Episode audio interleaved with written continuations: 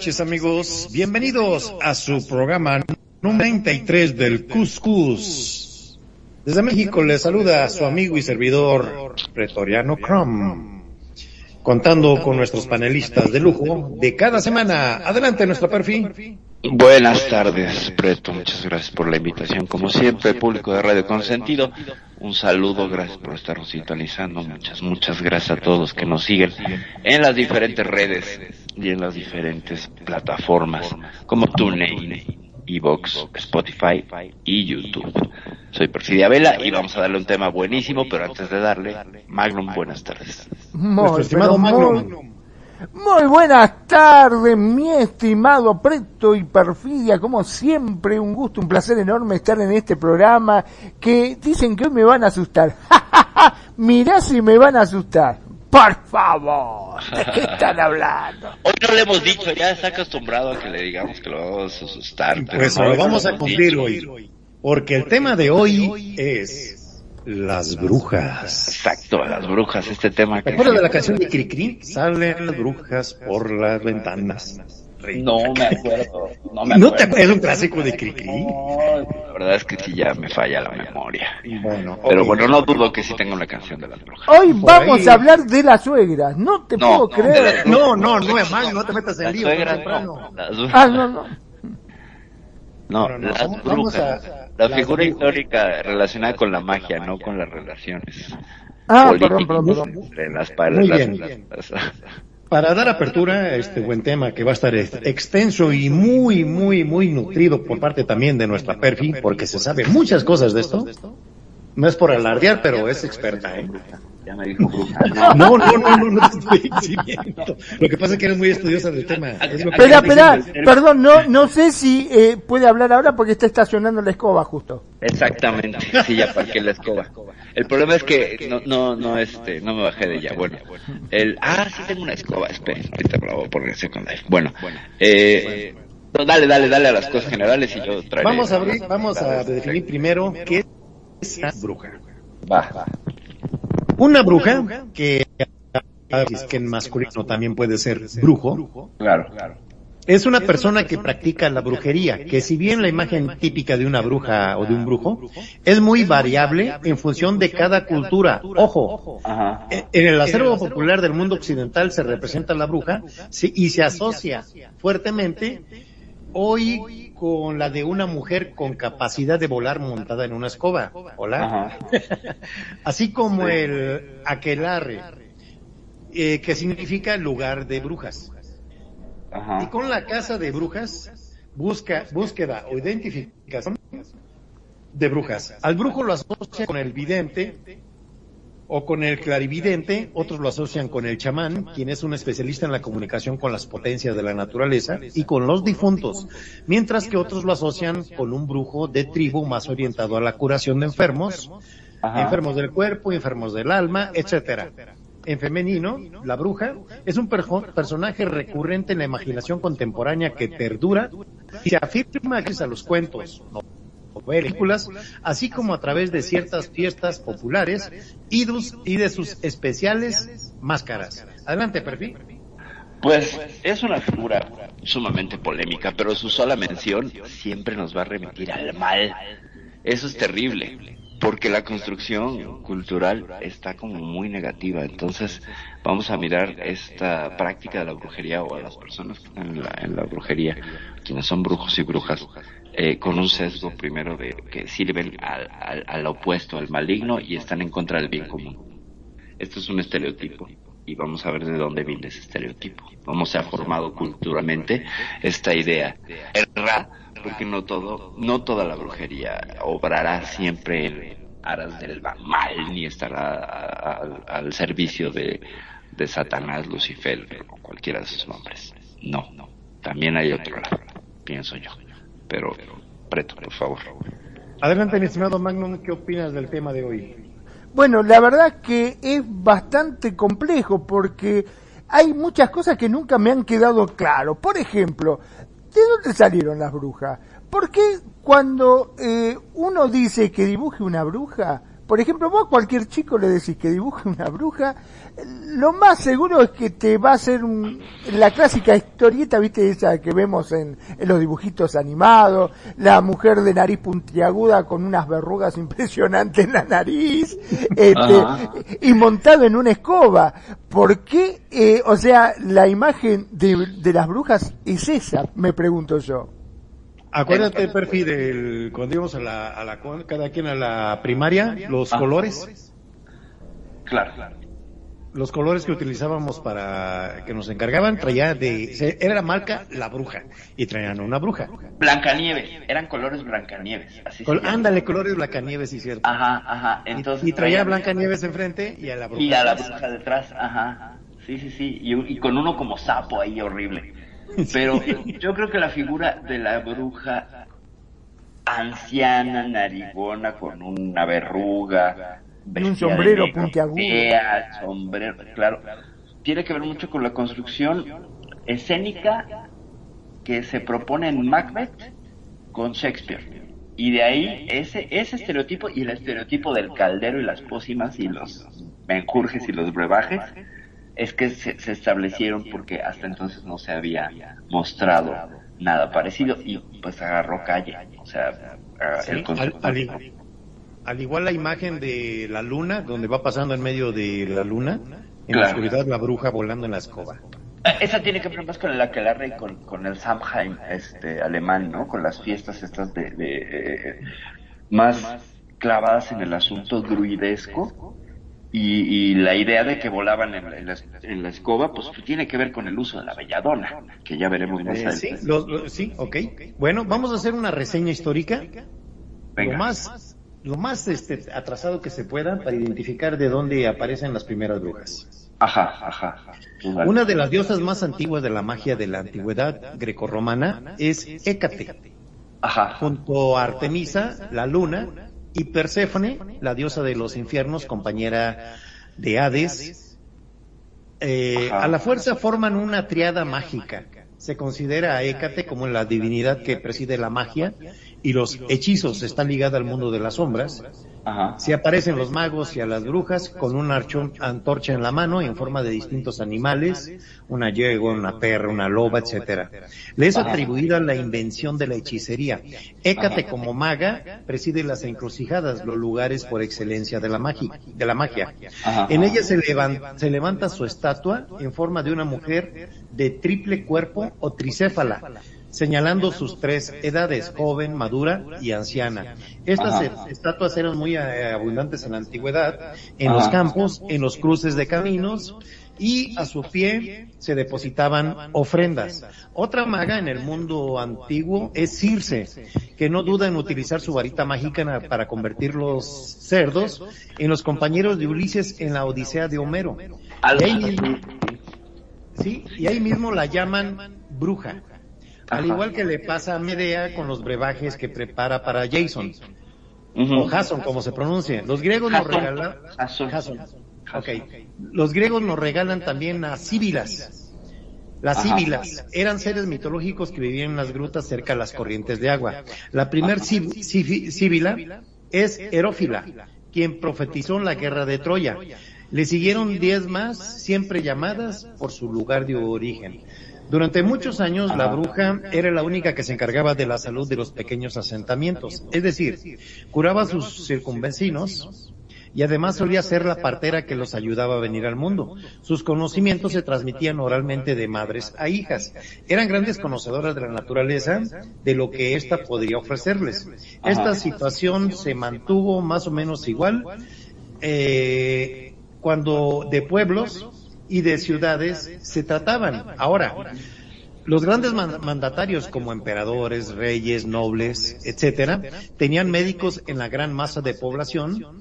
Eh, seguían consultando, a pesar de tener a estos este, preparados, a las curanderas, a las que respetaban como un- con una mezcla de temor, eh, las llamaban como a las hadas, buena mujer o bella dama. O cuando las cosas se torcían y sus conjuros o pócimas no sanaban, se les llamaba brujas. Estas brujas, a diferencia de Circe o Medea, no mueven la varita mágica, sino que se valen de la naturaleza cercana a ellas. Adelante, mi estimada Perfi. A ver. Quedó embrujada, quedó embrujada. Ah, quedó embrujada. Adelante, Magnum. Sí, perdón. No Bueno. La verdad que sí, la bruja es uno de los personajes con más arraigo en los cuentos y en las leyendas tradicionales, ¿no? El concepto de la mujer perversa y poderosa ha existido en las representaciones culturales de toda comunidad. Se trata de un personaje que está situado en la frontera que podríamos decir entre lo que es la realidad y la ficción, ¿no? En la realidad, en el sentido de que la creencia de que las brujas existen les ha dado la corporeidad suficiente para ser quemadas en las hogueras que se levantaron en Europa entre los siglos XIV y XV principalmente y ser un objeto de miedo y de odio.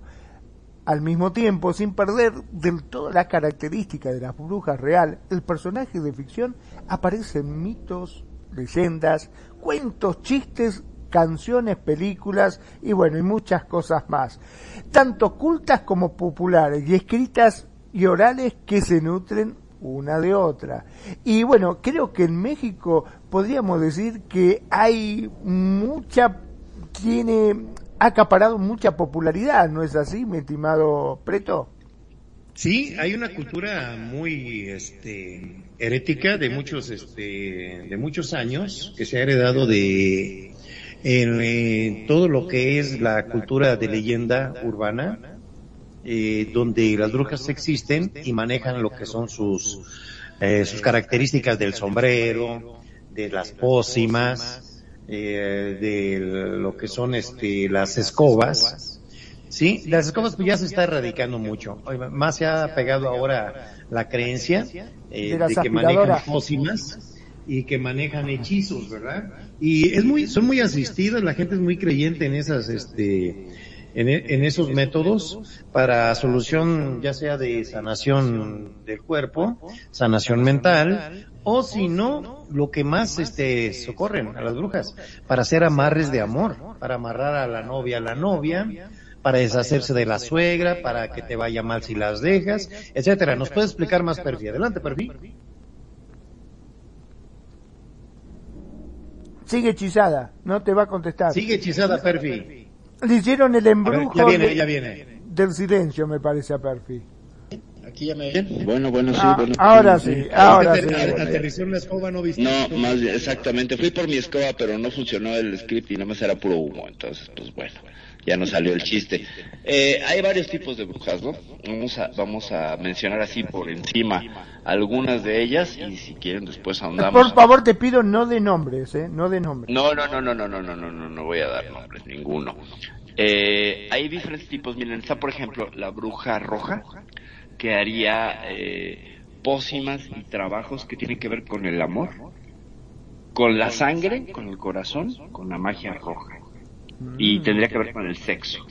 Está la bruja gris. ¿Dónde está? es- ¿Dónde está? ¿Dónde está? Ah, perdón, perdón, bueno, se me escapó. están en la categoría. La bruja gris que estaría eh, en medio eh, jugando un balance entre la magia negra y la magia blanca.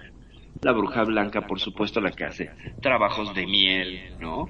Eh, que, que, por ejemplo, una, una, un trabajo muy sencillo de magia blanca es, si tú quieres que alguien le vaya bien o quieres obtener el favor de alguien, eh, pones su foto en miel y la guardas en el refrigerador.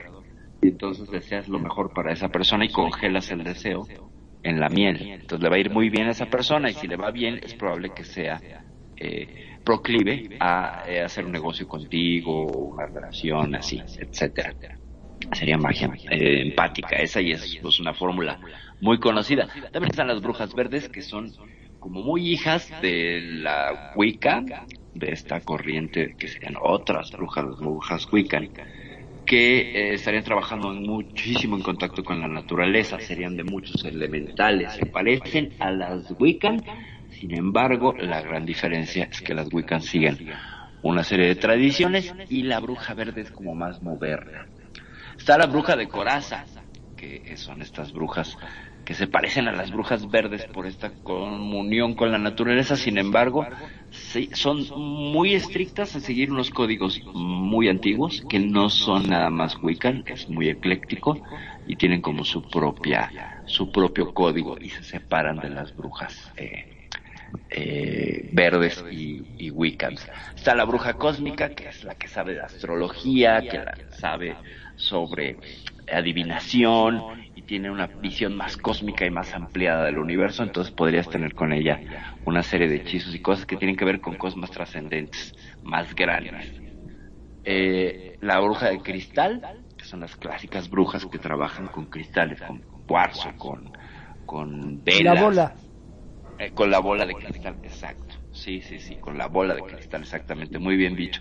Eh, casi todas ellas entrarían en el, en el estereotipo de la bruja solitaria. Trabajan eh, solas, aunque puede haber reuniones, eh, eh, ah, juntas, pero en general la bruja va a trabajar sola. ¿Ok? Corríjanme si me equivoco, público, por favor.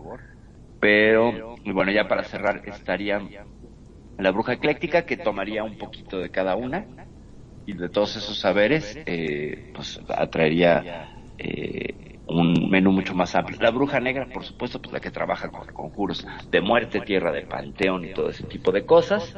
Y pues bueno, a últimas fechas hay una categoría de brujas que están empezando que se les dice baby witch o más bien witch talkers porque son brujas que están empezando a hacer incluso su carrera en TikTok y dan consejos y amarres y cosas por TikTok. Esas serían pues, las categorías de las brujas que tendríamos hasta ahorita. Como Perdón, yo pregunto, ya que estamos, este, ¿cualquiera puede ser bruja o hay que nacer bruja? Eh, hay las dos acepciones. Tú puedes aprenderlo y mejor si lo aprendes de alguien que nació con el don. Pero, eh, o sea, está, hay gente que tiene el don y que puede estar en servicio y gente que aprende pues, de manera vernácula o empírica o científica, comillas, el trabajo de la bruja. O sea, cualquiera podría hacerlo, sí. Porque eh, magia la haríamos todos, todos traeríamos la capacidad de hacer magia. Lo que te decía de poner en miel a alguien, tú lo puedes hacer sin necesidad de, de haber pasado un curso o haber estado en una cofradía o haber estado en un taller de brujería. Magia empática, ¿sabes? Ah, Entonces, bien, por ahí estaría, ¿no? Entonces cualquiera puede ser un, un brujo o una bruja, eso sí, pretoriano. Muy bien, amigos. Perdón. Bueno, ya tenemos la definición de lo que es este la bruja o el brujo. Ajá. Eh, Saludos antes que nada a, nuestra base de amigos que siempre nos están sintonizando. Eh, para Alejandro, para Luna, para Sharon, que por ahí nos escucha también, para toda la familia de Radio Consentido que nos acompaña esta tarde. Los que quieras agregar, Perfi, por favor. Pues nos está escuchando un montón de gente, pues van desde Alejandro Guerrero, Bárbara Garfield, Ger Schneider, eh, Isabel, Isabel. Boy, Milina Un Morgan, saludo especial, saludos a pa- Geo. y un saludo especial para, para Geo, sí. Ahí pues, Eh, todavía tuvimos una platiquita. Gio de Santori también nos está escuchando y siguiendo, pues nuestra infaltable Luna Azul, Leonor Fernández, DJ Gata, Claudia Séptimos, Amber Levin, Kaori Actor, Marlin Sabay, Rita Caballero, Leti Cast, Lucho Vela Lucerito y por último Armando Leitner nos está escuchando por acá. Y bueno, también Ana María Guajardo hasta Chile, saludos. Esto es la gente que nos está siguiendo en este momento y escuchando.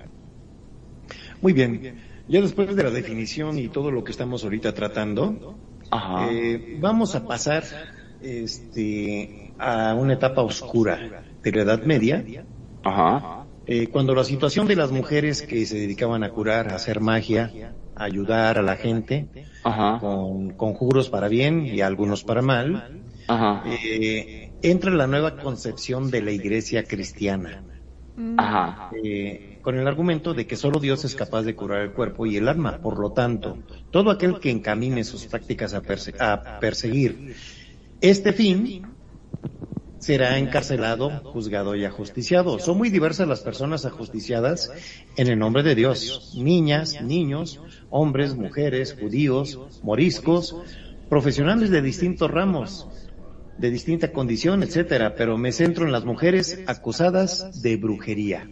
Sí, toda la historia de Salem y bueno, pues toda la historia de la cacería de Sí, brujas. De sanadoras eh, pasaron De a ser envenenadoras. Es Se, correcto. con- se consideraron malditas, se consideraron novias del diablo. Es Vivían en lugares siniestros aislados, lugares malditos entre ruinas y escombros. El pueblo ignorante no conocía sus recursos y era maleable. El odio y la ignorancia mataban a cualquiera.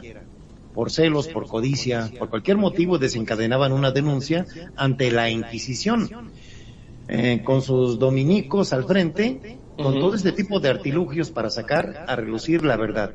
Una verdad que bajo tortura era confesada, por supuesto.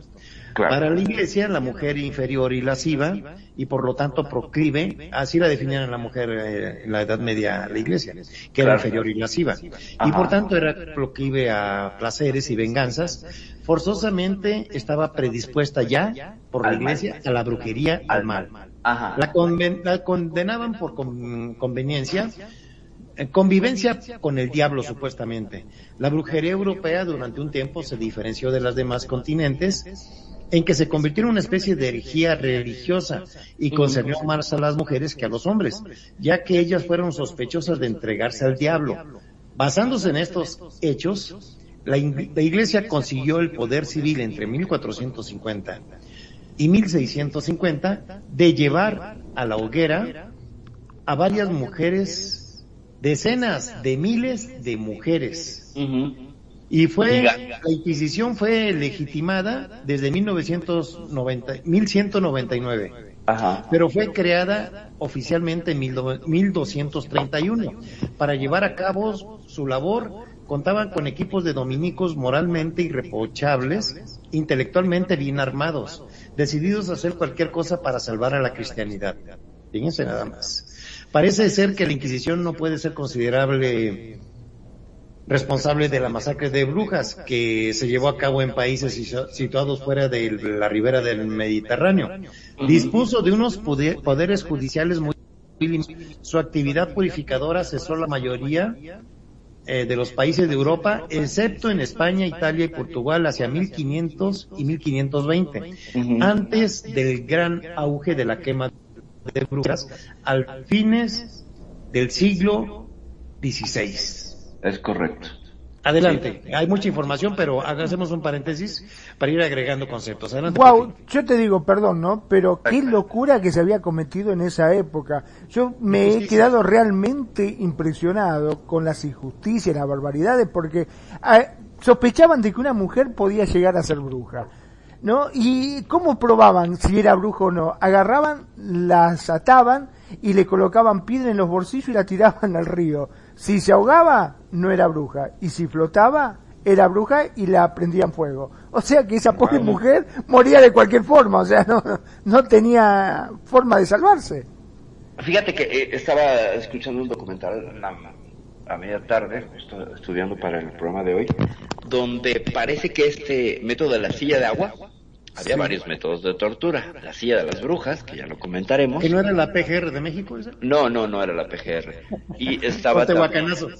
Claro, eh, la silla de agua, pero la silla de agua parece que funcionaba de la siguiente manera, los vecinos y la gente congregada, incitada por los, no puedo decirle inquisidores porque depende del país, la Inquisición se dio más en España, Eh, en el resto de Europa pues eran los tribunales de, de eclesiásticos, no era tanto la Inquisición, la Inquisición sí era un grupo como policial, hay que separarlo esto y mirar, por ejemplo, que todo el auge de la quema de brujas y todo eso, en realidad era la cuelga de brujas en, en Inglaterra, las mataban ahorcándolas. Ese- no era tanta la quema, en, en- la quema empezó en, en Francia y de hecho pues ahí tenemos un ejemplo con Juana de Arco, ¿no? Entonces, eh, lo que lo que sucede aquí es con la silla del agua, que era una silla que amarraban a un poste y, y la gente improvisaba una suerte de, polea, bueno, una suerte de brazo articulado para subir y bajar. Y entonces bajaban a la bruja, y eh, pero ella estaba suelta, no estaba amarrada, o sea, la obligaban a subirse. Entonces, si flotaba era bruja. Si no flotaba, entonces era inocente y había que sacarla. Y la gente la sacaba para que no se ahogara. De todas maneras, tendría que responder por eh, por acusaciones como pues robarse niños, preparar pócimas, no sé qué, que, que eran aparte como de la brujería, ¿sabes? O sea, eh, un delito era la brujería que tenía que ser comprobada eh, por medios metafísicos, es decir, esta cosa la salvación o no, y la, la otra eran como cargos más judiciales, entonces no nada más las ahogaban, así por ahogarlas. Lo que sí estaba muy pasado, mi querido Magnum, era la silla de las brujas, no sé si saben cómo funciona. No, la verdad que no. Era una silla de hierro y es así, en, que en- amarraban o, o le esposaban a la, a la mujer generalmente y esta silla era calentada con una hoguera. Y entonces, e imagínate, es como estar en un comal, en una plancha, ¿no? Eh, les, le empezaban a preguntar y conforme se negara y todo, pues le echaban más carbón o le quitaban carbón y entonces así iban, así iban, este... Pero la quemaba eso, ¿no? Supuestamente le iban Pues, cocinando. si, si la si la bruja se rehusaba, sobre todo, mira, por ejemplo, la del agua era para brujas que se oponían, ¿no? Que eran muy rebeldes. A mí seguro me hubieran pasado por ahí. Pero las otras, eh, ya después del agua y eso, pues ya te dieron unos tehuacanazos, ¿no? Y entonces ibas a pasar a la otra, dependiendo el tribunal. Eh, lo, lo, este, de- determinaba, y si además tenían la silla, porque costaba un montón, no era fácil tener una silla hecha toda de hierro, o sea, requería de material. No es que cada pueblo tuviera una silla de hierro, ¿me explico? O sea, había algunos lugares, y si no, mandaban a la bruja a los lugares donde se hubiera una silla de hierro. No, no era como ahora, que dices, bueno, entonces vamos a, este, a, sentarla en una silla de plástico que puedes comprar en un al- almacén cerca de tu casa, ¿me explico? O sea, no había esa disponibilidad. Y entonces, bueno, pues con la del agua sí, sí pasaban por el agua, lo cual era una tortura, porque la subían y la bajaban varias veces. Y cada vez aumentaban el tiempo para ver si flotaba o no. O sea, la idea era que flotara. Y ella iba- estaba agarrada.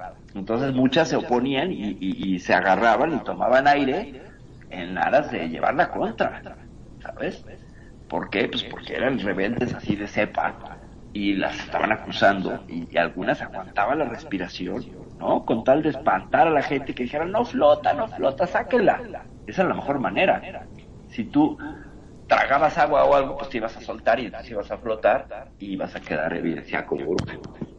Y te iban a quemar. Entonces la mejor manera de evadir la quema era manteniéndote bajo el agua.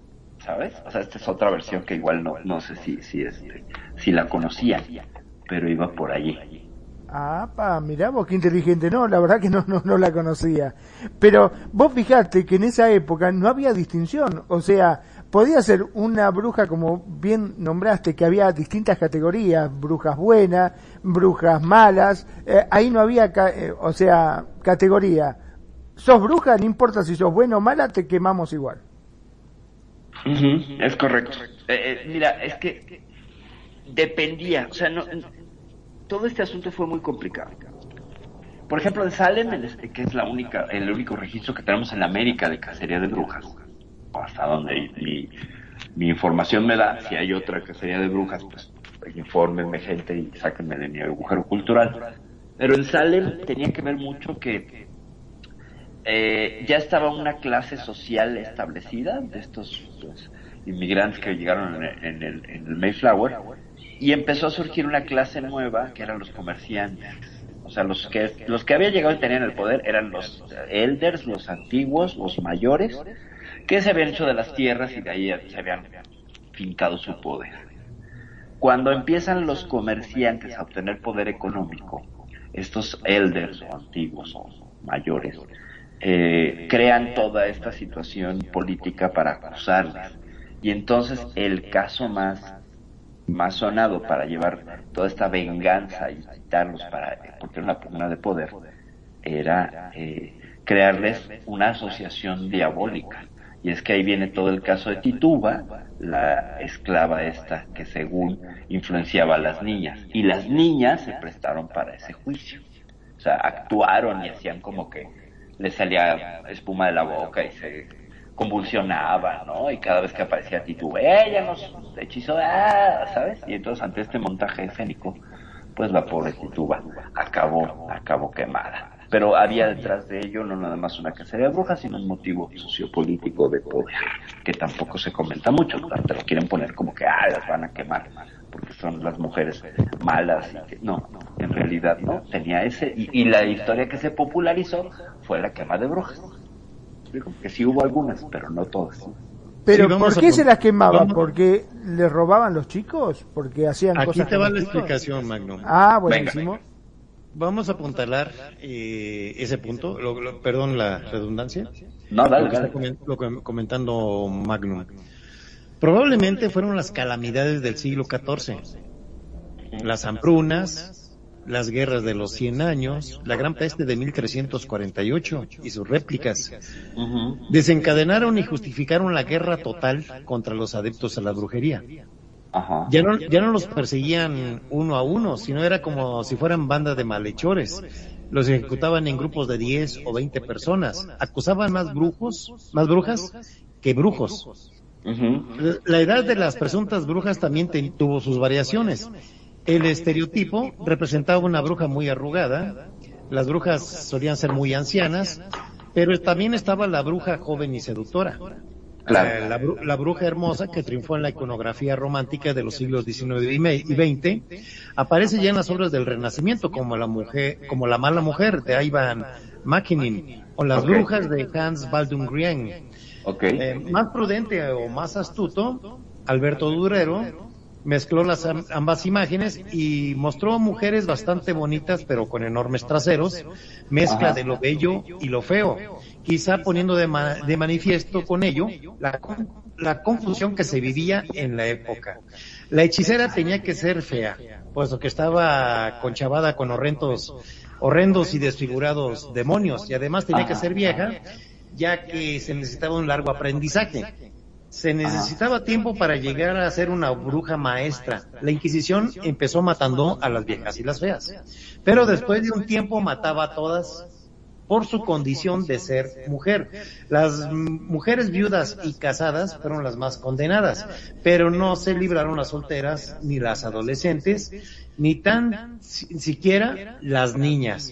Para saber si una mujer era bruja, se practicaba la siguiente prueba.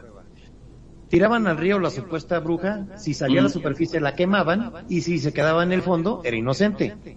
Días para ti, perfil. Ya lo dijiste.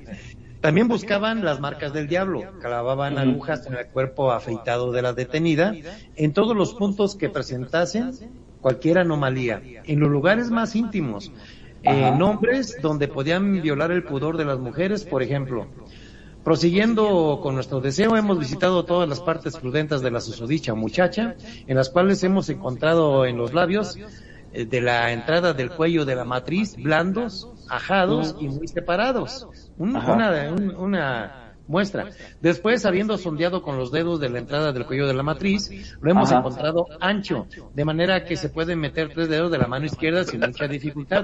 Válgame Dios. ¿Qué opinas de esto? ¿Puedo hacer un comentario al respecto? ¿Sí?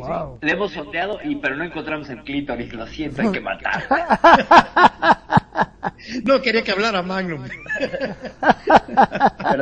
Viene Magnum. No, no, pero ¿cómo es eso que eh, la de, o sea, la depilaban primero, que eran todas peludas, Sí, como a era ver, la cuestión? termino, termino el último párrafo. En los músculos de las nalgas del lado derecho, en cuya marca penetró una aguja de cuatro dedos de longitud, habiendo penetrado la susodicha aguja tan enteramente que de modo alguno se la pudo sacar. Esto transcribe Guy Bechel en su libro Las cuatro mujeres de Dios, la puta, la bruja, la santa y la tonta. ¿Cuál quiere ser? Yo pido la puta. Es más divertido que ser bruja. Claro. Ah, bueno, disculpa un público, pero así dice la lectura. No, no. Tenemos que estar este, puntualizando de dónde viene el argumento y explicarlo con todos los puntos y comas. Adelante. Pues nada, fíjate, de- a- eran ginecólogos del diablo, ¿no? Qué, qué bruto, o sea, además, la cosa lasciva que tenía que ver con la profanación del cuerpo de la mujer y el uso, o sea, vete a saber si quien... ¿Tú crees que quien no la andaba auscultando, comillas, no tenía una... Pero fíjate, acabo se de le dar una historia clínica, ¿eh? Del Ajá. siglo XVI. Sí, sí, sí, claro. ¿Y pero qué a ver, pensaba encontrarle ahí adentro? Cuatro dedos en la nalga, o sea, abajo de la nalga, eso es como para lastimarle la cabeza del fémur, ¿sabes? O sea, que, que- y, y aguantártelo, no, no, no, qué, qué brutalidad. Y, la, y además, a fíjate, toda la, la, la labia mayor y la labia minora en una tipología de, de, de bruja, o sea, sin prueba científica, sin un modelo a comparar, era, a- a- era un deporte de, de, apreciación, ¿no? O sea, si le parecía o no le parecía. Y yo creo que si la bruja gemía, eh, la iban a acusar, ¿no? Y supongo que la tocaban con toda la intención sexual de hacerla gemir. Entonces esa parte no está, pero ay, por Dios, el ser humano es el ser humano y hace ese tipo de cosas. O sea, era dedeo en el nombre del Señor. Qué Claro, o sea, ¿y ¿qué pensaban encontrarle ahí adentro? ¿Que saliera Satanás y lo saludara? No entiendo. Exacto, exacto, que saliera Satanás, no, más bien eh, metían el dedo para ver si a Satanás le metían el dedo en la boca. Sí, donde iban a detectar así dónde estaba el pecado, en el cuerpo de la mujer. Bueno, miren, mediante la tortura se obligaba a las mujeres a reconocer los crímenes más espantosos. Después de estos interrogatorios no era posible liberarlas. Estaban en un estado tan lamentable que muchas morían. Eh, repetir la tortura estaba prohibido, pero los jueces y verdugos solían saltarse la regla. También había distintos grados de torturas. Algunas no estaban contempladas en la ley, pero se hacían igualmente, como el tormento de agua que se, que se practicó en Francia y España. Consi- consistía en hacer tragar al preso dos veces nueve litros de agua. En Alemania, Claro. algunas brujas fueron sumergidas en baños de ácido caliente.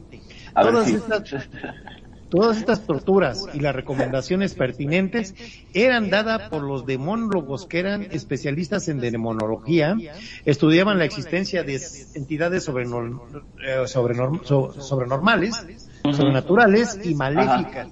Fíjense Ajá. nada más, ¿qué opinan de toda esta Pero si la literatura que tiraban- impresiona, eh? Si la tiraban en ácido caliente, ¿qué pensaba que iba a salir de ahí?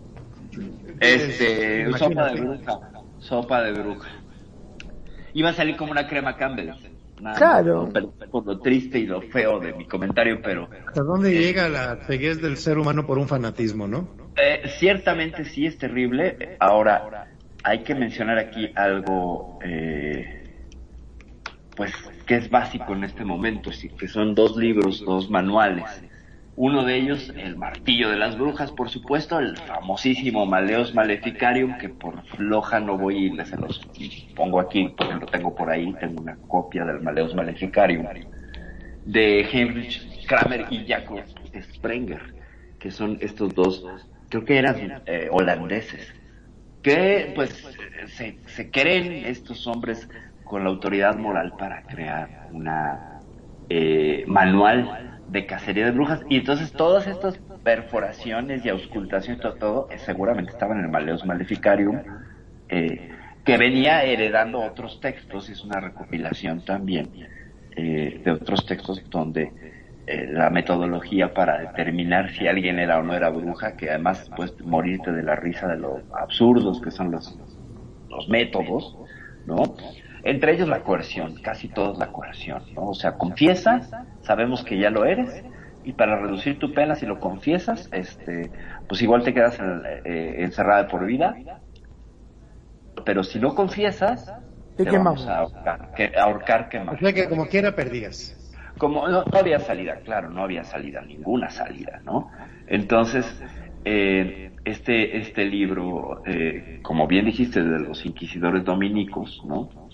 Eh, uno de ellos era, era eh, Sprenger y, Kramer eran inquisidores dominicos. Entonces, hombres leídos y estudiados que habían ido a universidades, a las primeras universidades que existían, yo creo que eran generación 01 de la, de la Sorbona en Francia, eh, pues podían argumentar ante la populacho, ante el pueblo, eh, de manera que no fuera indiscutible. Entonces, eso, esto es- parece ingeniería social, ¿sabes? O sea, pongo gente inteligente que rebata los argumentos de quien quiera defenderla, la acuso y además tengo pues un sesgo de ganancia, como lo vimos en el caso de Salem, que era una cosa de poder, y aquí pues era extender la imagen de la iglesia como liberadora de unos pecadores que habían estado pues mil años ocultos, pero pues de pronto empezaron a cobrar fama y empezaron a perseguirlos, ¿no? Entonces, eh, les corrijo, eran suizo, era Sprenger y alemán de la Baja Alsacia, eh, Heinrich Kramer. Entonces, pues, pero bueno, el caso que se, se unieron y estos dos muchachos crearon esta, esta, pues joyita, ¿no? Que es el Maleus Maleficarium, que tiene otra lectura.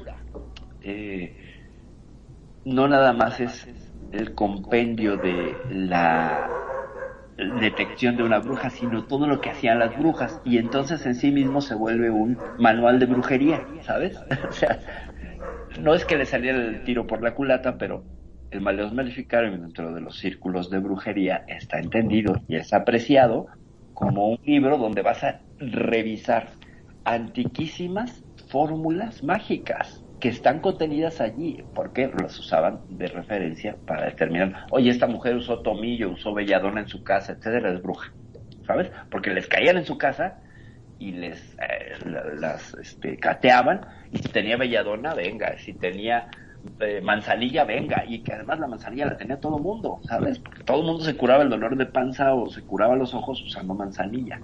Entonces, Está como, está como lo que leí en la mañana. Mamá, qué rica te quedó una sopa. Le pusiste orégano. Sí, Ajá. este, lo encontré ahí en el cajón de tu recámara. Le hice. con razón estoy no era orégano. Con razón estoy volando, mamá. Ok, va- Siento el vam- comunico con la naturaleza ya. Vamos con nuestro siguiente eh, investigador Ajá. paranormal, Magno. Ajá. Adelante, mi estimado Magno. Sí, ¿Qué yo tiene me que quedé. decirnos al respecto? Sí, no, no, es que me quedé pensando, ¿no? O sea, que los tipos iban a la facultad para que le enseñaran cómo meterle los dedos y torturar Eh, no, a una mujer. No, no, no, no, no, no, no, no, no, no, no, las universidades no daban clases. No. A, Ah. a falta de, a falta de material, eh, pues técnico, por así decirlo, material de consulta, es que Sprenger y este y Kramer compilan eh, este libro para que todos lo pudieran usar, ¿sabes? Eh, para homogeneizar la, práctica de la cacería de brujas. Pero no es que dieran cátedra ni nada, o sea, ellos hicieron el libro, ¿no? Imagínatelos ahora, pues ya, compra nuestro nuevo libro, Los Maleos Maleficarios, etcétera, pero no dan cursos. O sea, tú tenías que interpretar este libro y entonces se lo daban a otros que eran dominicos que tenían más o menos una formación para eh, usarlo como manual, ¿sabes? O sea, era, era las reglitas y además estaba trampeado para que no hubiera salida.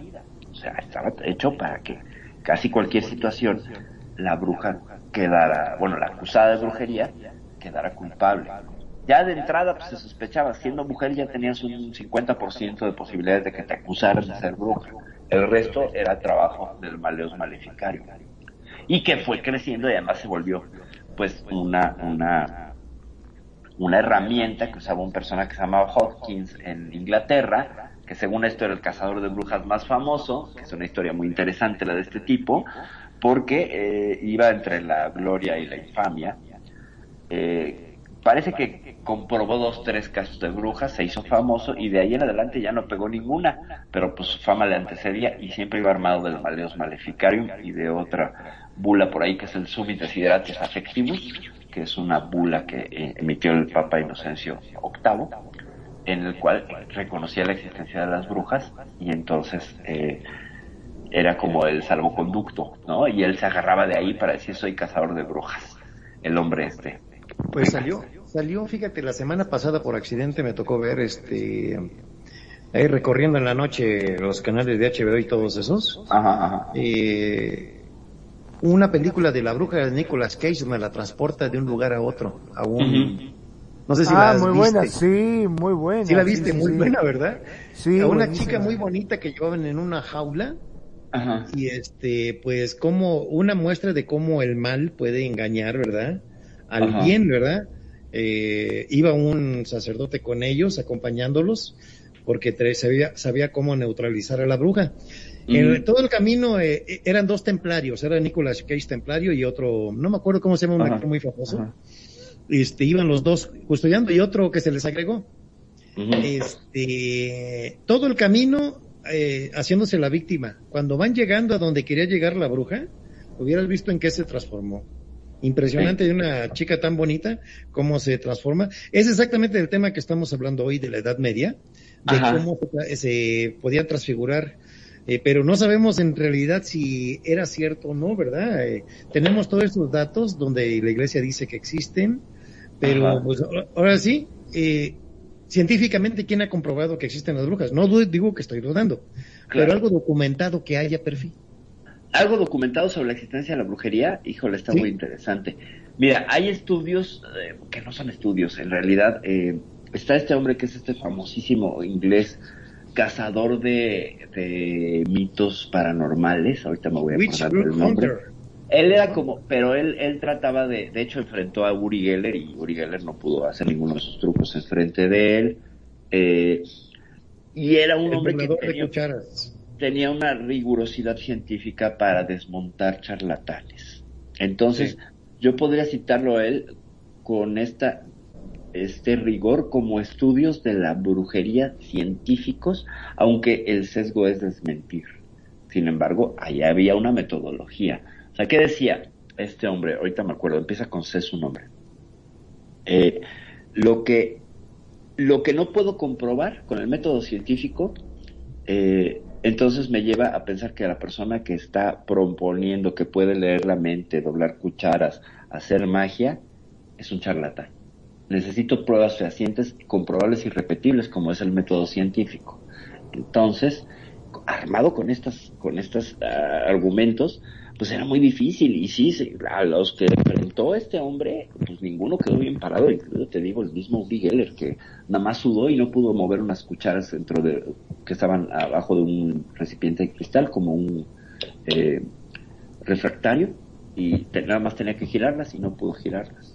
Y las condiciones eran las mismas que él proponía el, el, el dotado, supuestamente. Entonces él, él incluso les daba la ventaja de estarlo haciendo en sus condiciones y entonces las, las analizaba Sí. de, de su metodología. Y lo, también lo hizo así con, con supuestas eh, lectoras de tarot, con eh, gente que decía que tenía poderes mágicos para hacer hechizos y así, y también lo aplicó y pues nadie pudo pasar hasta ahorita la prueba. Entonces, no sé si hay estudios, eh, eh, a ver, debe haber muchos estudios antropológicos, sí, Antropológicos, sobre la brujería, sin duda, muchos, sobre la historia de las brujerías, sobre los ritos, todo esto.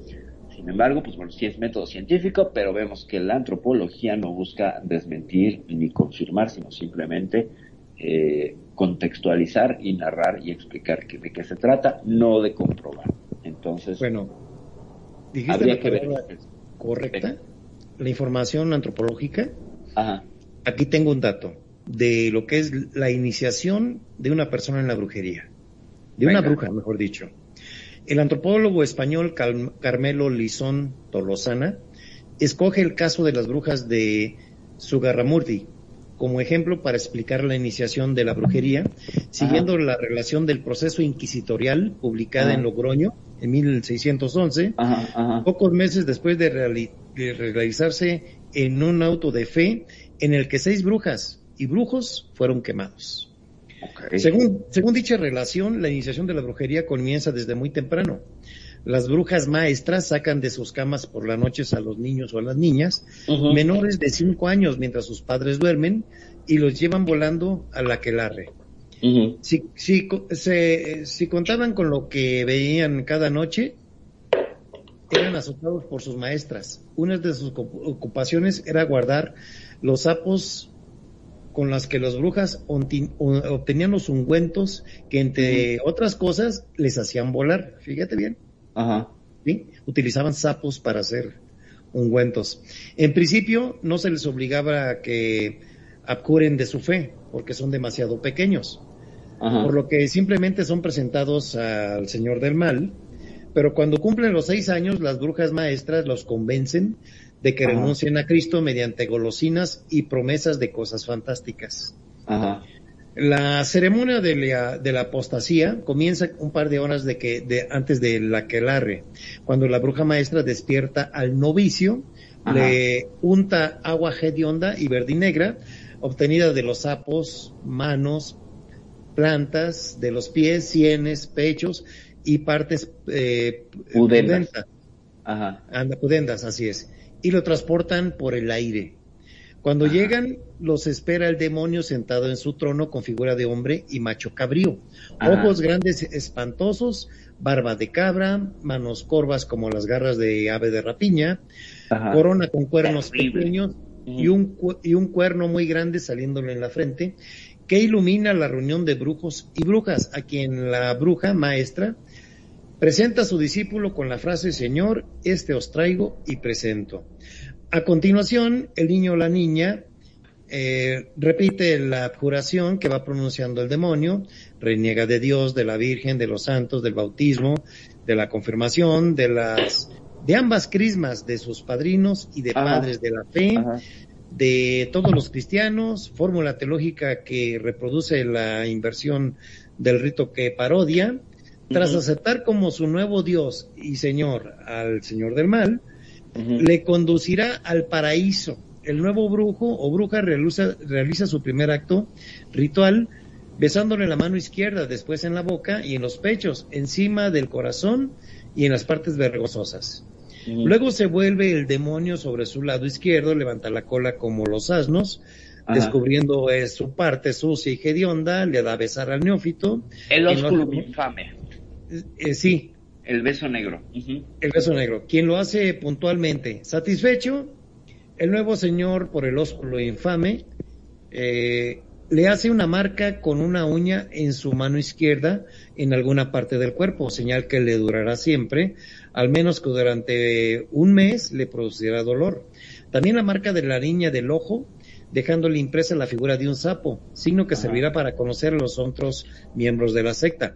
Después lo envían al hogar, al holgar y bailar con los demás brujos al son del tamborino y la flauta. ¿Qué opinan de esto? Pues que Bueno, está perdón, padre ¿no? todo el montaje, ¿no? A ver, venga. No, no, a mí, si hay algo que siempre me quedó con, o sea, pensando con la duda, es porque si eh, el demonio era el famoso macho cabrío, ¿por qué era Sí. cornudo? Yo ¿Por qué era pregunto, cornudo? ¿por qué Pues era cornudo? A, a no ver, sé. los, los cuernos, los cuernos, eh, fíjate, y yo lo hice de pequeña porque tenía mi padre una reproducción del Moisés de Miguel Ángel y tenía cuernos. Entonces yo pequeña y todavía influenciada con cosas, todavía al catecismo y todo, con una pistola de dardos le tiré los cuernos al Moisés porque dije que era malo y me pusieron una regañada bárbara. Los cuernos me explicaron, era la sabiduría. Afortunadamente se los volvieron a pegar y ahí anda el Moisés intacto. Eh, los cuernos son sabiduría. Los, Ah. los del- Pues, cornudos pues, vamos lejos porque acuérdate por el motivo que eh, ejecutaron a todos los templarios fue por tener la representación del Baphomet. Ajá. Bueno, esa fue Que la excusa. En realidad se los sacaron excusa. porque les debían dinero, ¿no? Eh, sí, porque eran Sí. los banqueros. porque los banqueros tenían dinero y este Felipe Más que la iglesia. Con, con un papa armaron todo el complot para quedarse con el dinero. Fue un robo en despoblado, Sí, ¿no? sí, sí, sí, sí. Completo. Sí, los, los aniquilaron. Los aniquilaron templarios. en aras de la fe, ¿no? Ahora, Es perdón, ¿no? Yo- Adelante, No, no, cu- simplemente con todo esto yo me he quedado pensando que tengo muchos amigos que son muy sabios. Porque si los No, cuernos no, eran no, no, señal eso, de- pero no son por, los, por No, pero sabios. esos ya son otros cuernos. Ah, esos son otros. Ah, no. yo-. Vos sí que sos sabio, ¿eh? Sí, Magno nomás les dice ole cuando los visita. Exactamente, exactamente. Esos, esas, esa cornamenta eh, que dicen por ahí que el venado y todo ese asunto que es pues de la, de la cuestión vernácula que tiene que ver con las relaciones de pareja y la infidelidad y mantener una infidelidad, saber que tu pareja te pone los cuernos, los cachos, etcétera. Sí. Eh, pues bueno, es otra lectura, ¿no? Pero los seres Eh, no, estados, eh, sí. han sido- Magnus es capaz de regalarle tiza de billar. ¿verdad, ándale, Magnus? para que, exacto, para que le saquen brillo a sus, a sus cuernos. Eh, Bueno, lo vamos con esa parte. Sí, Sí, con adelante, decías, nada más un comentario. Fíjate cómo to- hay toda una, una preparación del niño que lo van a convertir y lo van a llevar. El diablo, que es una figura espantosa que nadie ha visto, nadie tiene una foto. Eh, ¿Sabes? Eh, eh, siguiendo las enseñanzas de James Randi, no era con C, era con, con R, este, era, este desenmascarador de fraudes.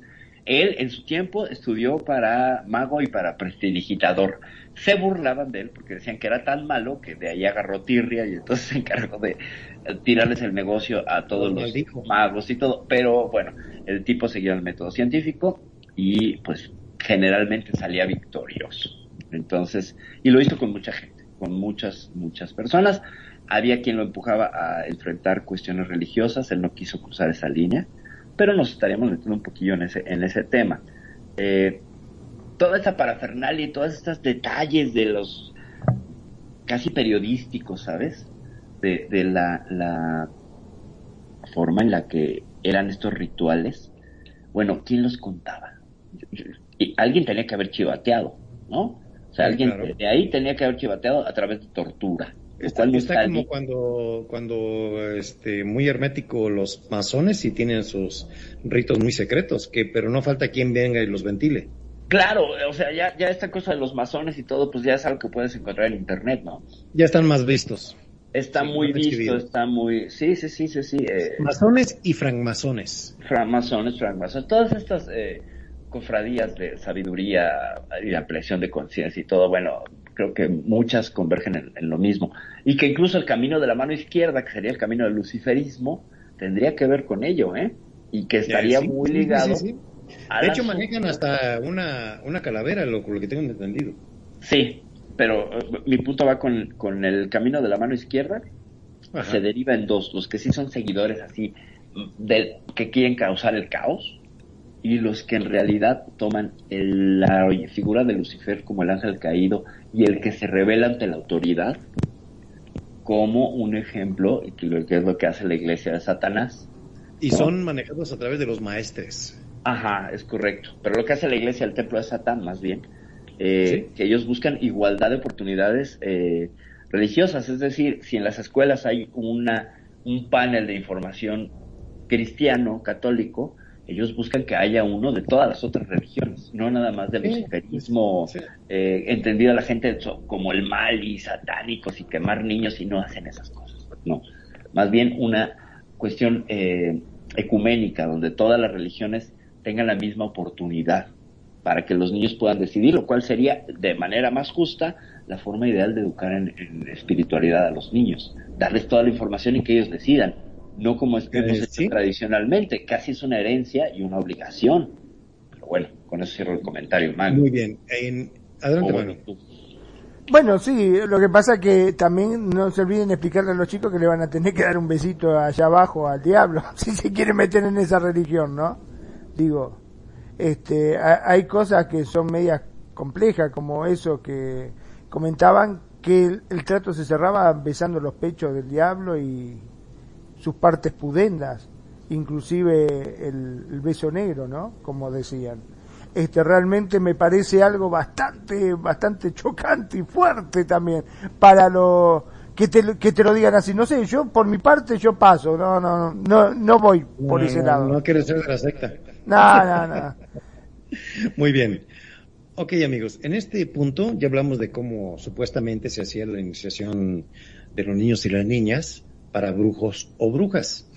Eh, pero todavía no eran plenamente brujos o brujas a través de estos ritos que ya habían hecho, que habíamos citado.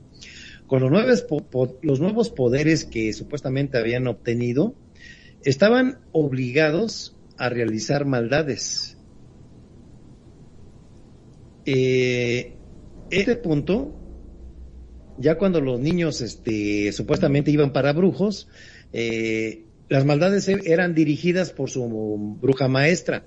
Solo con el paso del tiempo estos brujos y brujas menores reciben la dignidad de poder, de poder hacer ponzoñas por ellos mediante la bendición de la mano, con la mano izquierda que le hace el demonio en el, en la Ahí está lo de la mano izquierda, perfil. Ajá, ajá, sí, sí, sí. Después le entregan los sapos vestidos que les dio su maestra cuando abjuran de Cristo y a partir de entonces ya podrán obtener de ellos el aguaje de onda con la que han de, se han de, de untar para volar a la querrarre. Los polvos y las ponzoñas para matar personas, ganado, destruir frutos, cosechas. En adelante no tendrán necesidad de padrinos ni maestras, solo ir a las juntas nocturnas y serán admitidos a mayores secretos y maldades. Son ya brujos y miembros con pleno derecho de la secta, gozarán de la inter- interacción directa, personal y mutua con su Dios y Señor. Cuando se untan para volar, recitan la frase expresa, expresa de la fusión con el demonio, lo que entre otras cosas les impide ver el sacramento en el altar. Una bruja supuestamente no puede ver el sacramento en el altar.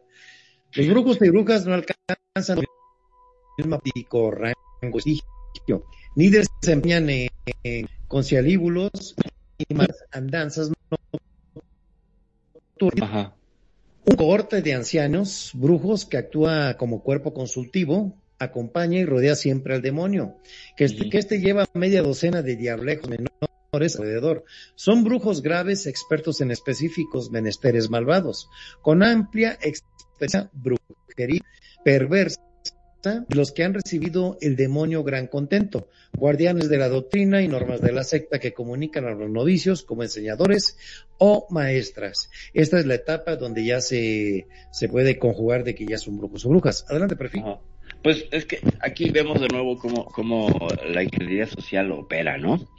Cómo al describir como muy maligno y dotarlo de una serie de cualidades destructivas y terroríficas, ¿no? Que lo vimos en la guerra contra el terrorismo, como, como se estigmatiza a un grupo étnico en este. Cuando tú quieres convertir en ley algo y prohibirlo, lo haces como decreto divino. Entonces, si hablas desde lo divino, eh, los representantes de la iglesia y señalan eh, cuáles son las características del grupo a eliminar, lo segregas y entonces lo ridiculizas, lo infantilizas, le pones una serie de, de, sanbenitos, ¿no? O sea, diablejos, por ejemplo, que está buenísimo eso. Me los imaginé como los judas que se queman acá después de la Semana Santa o antes de la Semana Santa. Entonces vemos como aquí fue agarrarla con un grupo para desterrar creencias paganas, religiones paganas, todo lo que eso pusiera la iglesia, pues fue barrido, fue barrido con estas normas, ¿no? Fue barrido con esta ideo- ideología, con esta forma de, de- de señalar a, a quienes eran curanderos chamanes, eh, gente que estaba haciendo trabajos de herbolaria, que era necesaria en la comunidad y los arrinconamos y los marginamos. Y bueno, ya no vamos a hablar de cómo el neoplatonismo también vino a meter ideas que ya no eran compatibles con estas ideas mágicas, ¿no? Entonces sí es muy fuerte, muy poderoso como, como se ha ido armando. Yo no sabía estos detalles que estás dando y están interesantísimos. No sé si quieres continuar o Magnum nos quiere comentar. Magnum. No, simplemente me quedé asombrado como vos decías, porque básicamente los médicos en esa época, convengamos que simplemente se estaba hablando de tratar de curar a la persona con manzanilla, como vos decías, o distintas Ajá. hierbas que se utilizan normalmente en la medicina inclusive actual, ¿no? En las Ajá. herboristerías hay muchas cosas de estas que- en la cual vos comprás quirquincho, cola de caballo y no sé cuántas cosas más que te dicen, Ajá, ah, tenés ajá. tal problema, tenés el hígado. Claro, Mercado de Sonora, sin duda.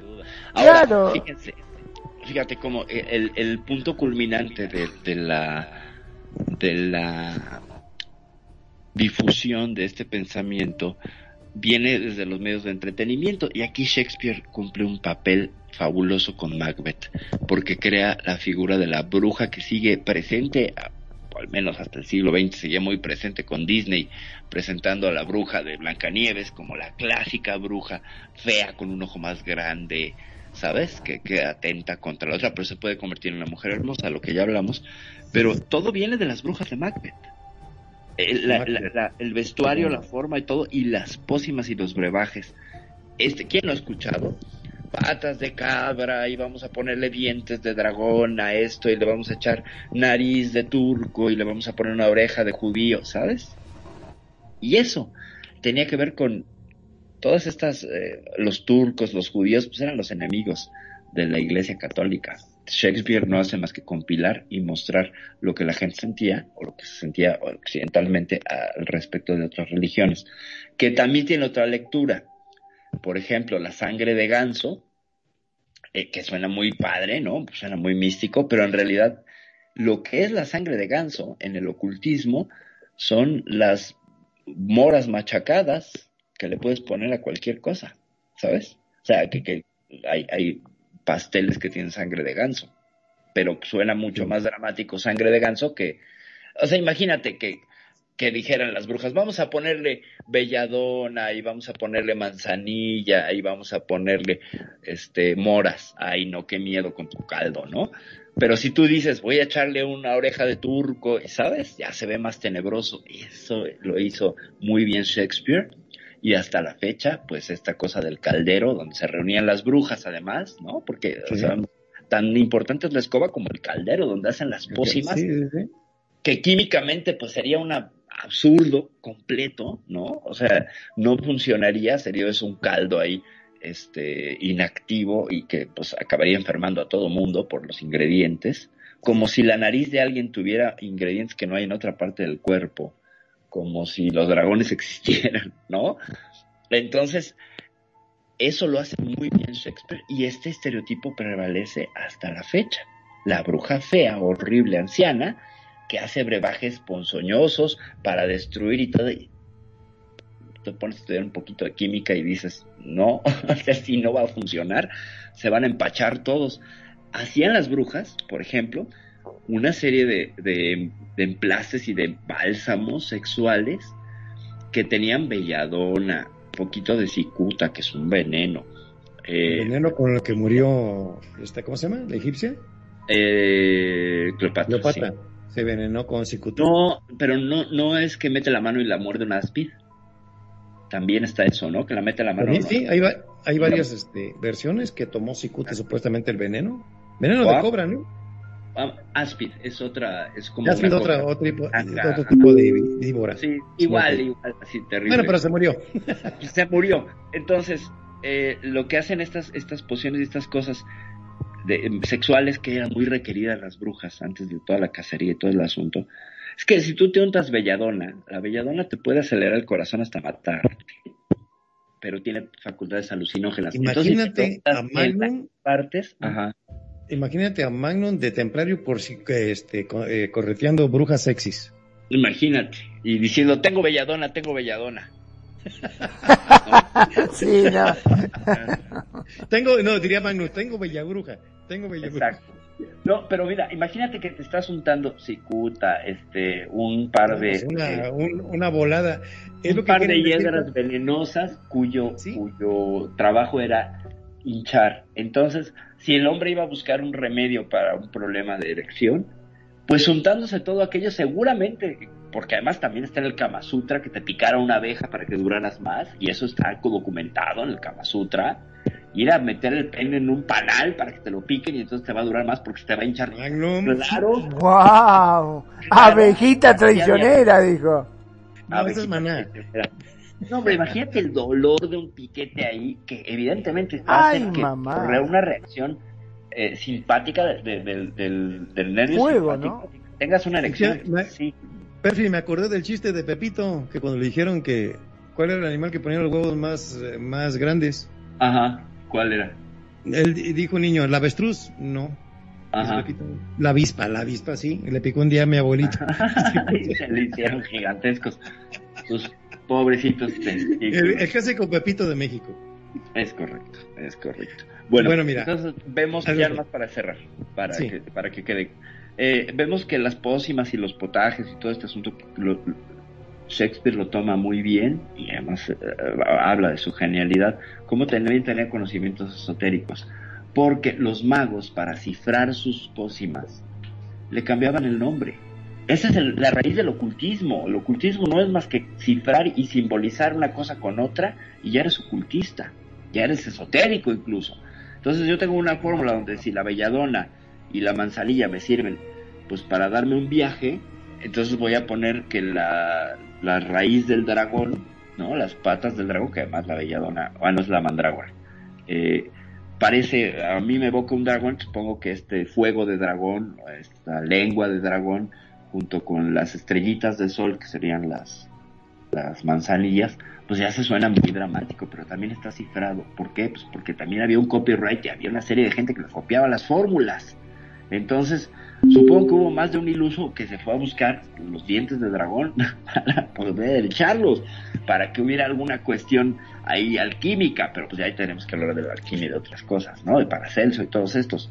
Pero eh, eh, es, este estereotipo de ahí viene. Y esta imagen que tenemos maligna de las brujas, pues ya vimos cómo se va vertebrando y vinculando y va cargando una serie de, de cargas culturales nefastas. Ya cierto. Muy bien.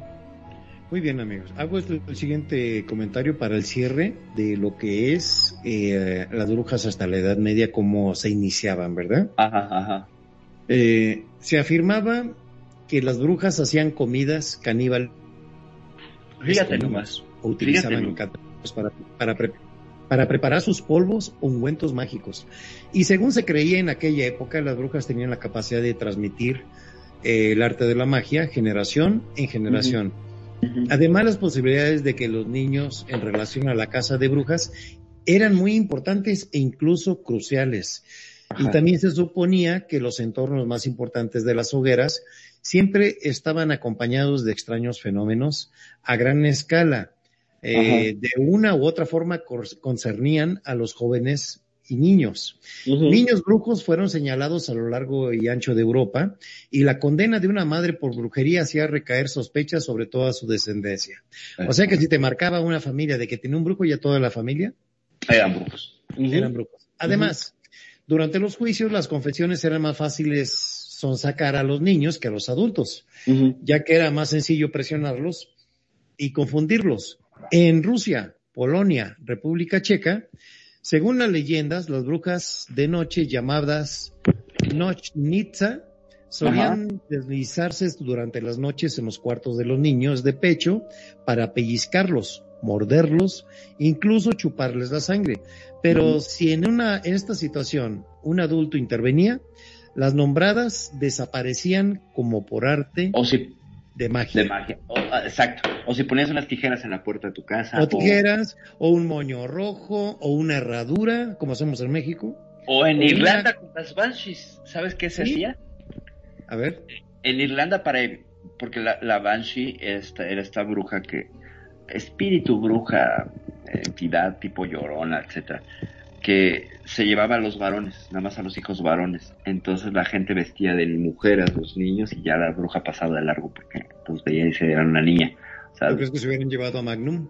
Eh, quién sabe no sé a lo mejor yo luego decía que nací en Irlanda y que por eso bueno el tema es que aquí voy a hacer un comentario muy fuerte y no sé si es el más fuerte que he hecho en toda mi eh, estancia en esta radio que. Permiso de, de- director Magnum, lo voy a hacer porque en realidad es fuerte, pero no sé qué tan revelador, me acaba de caer el 20.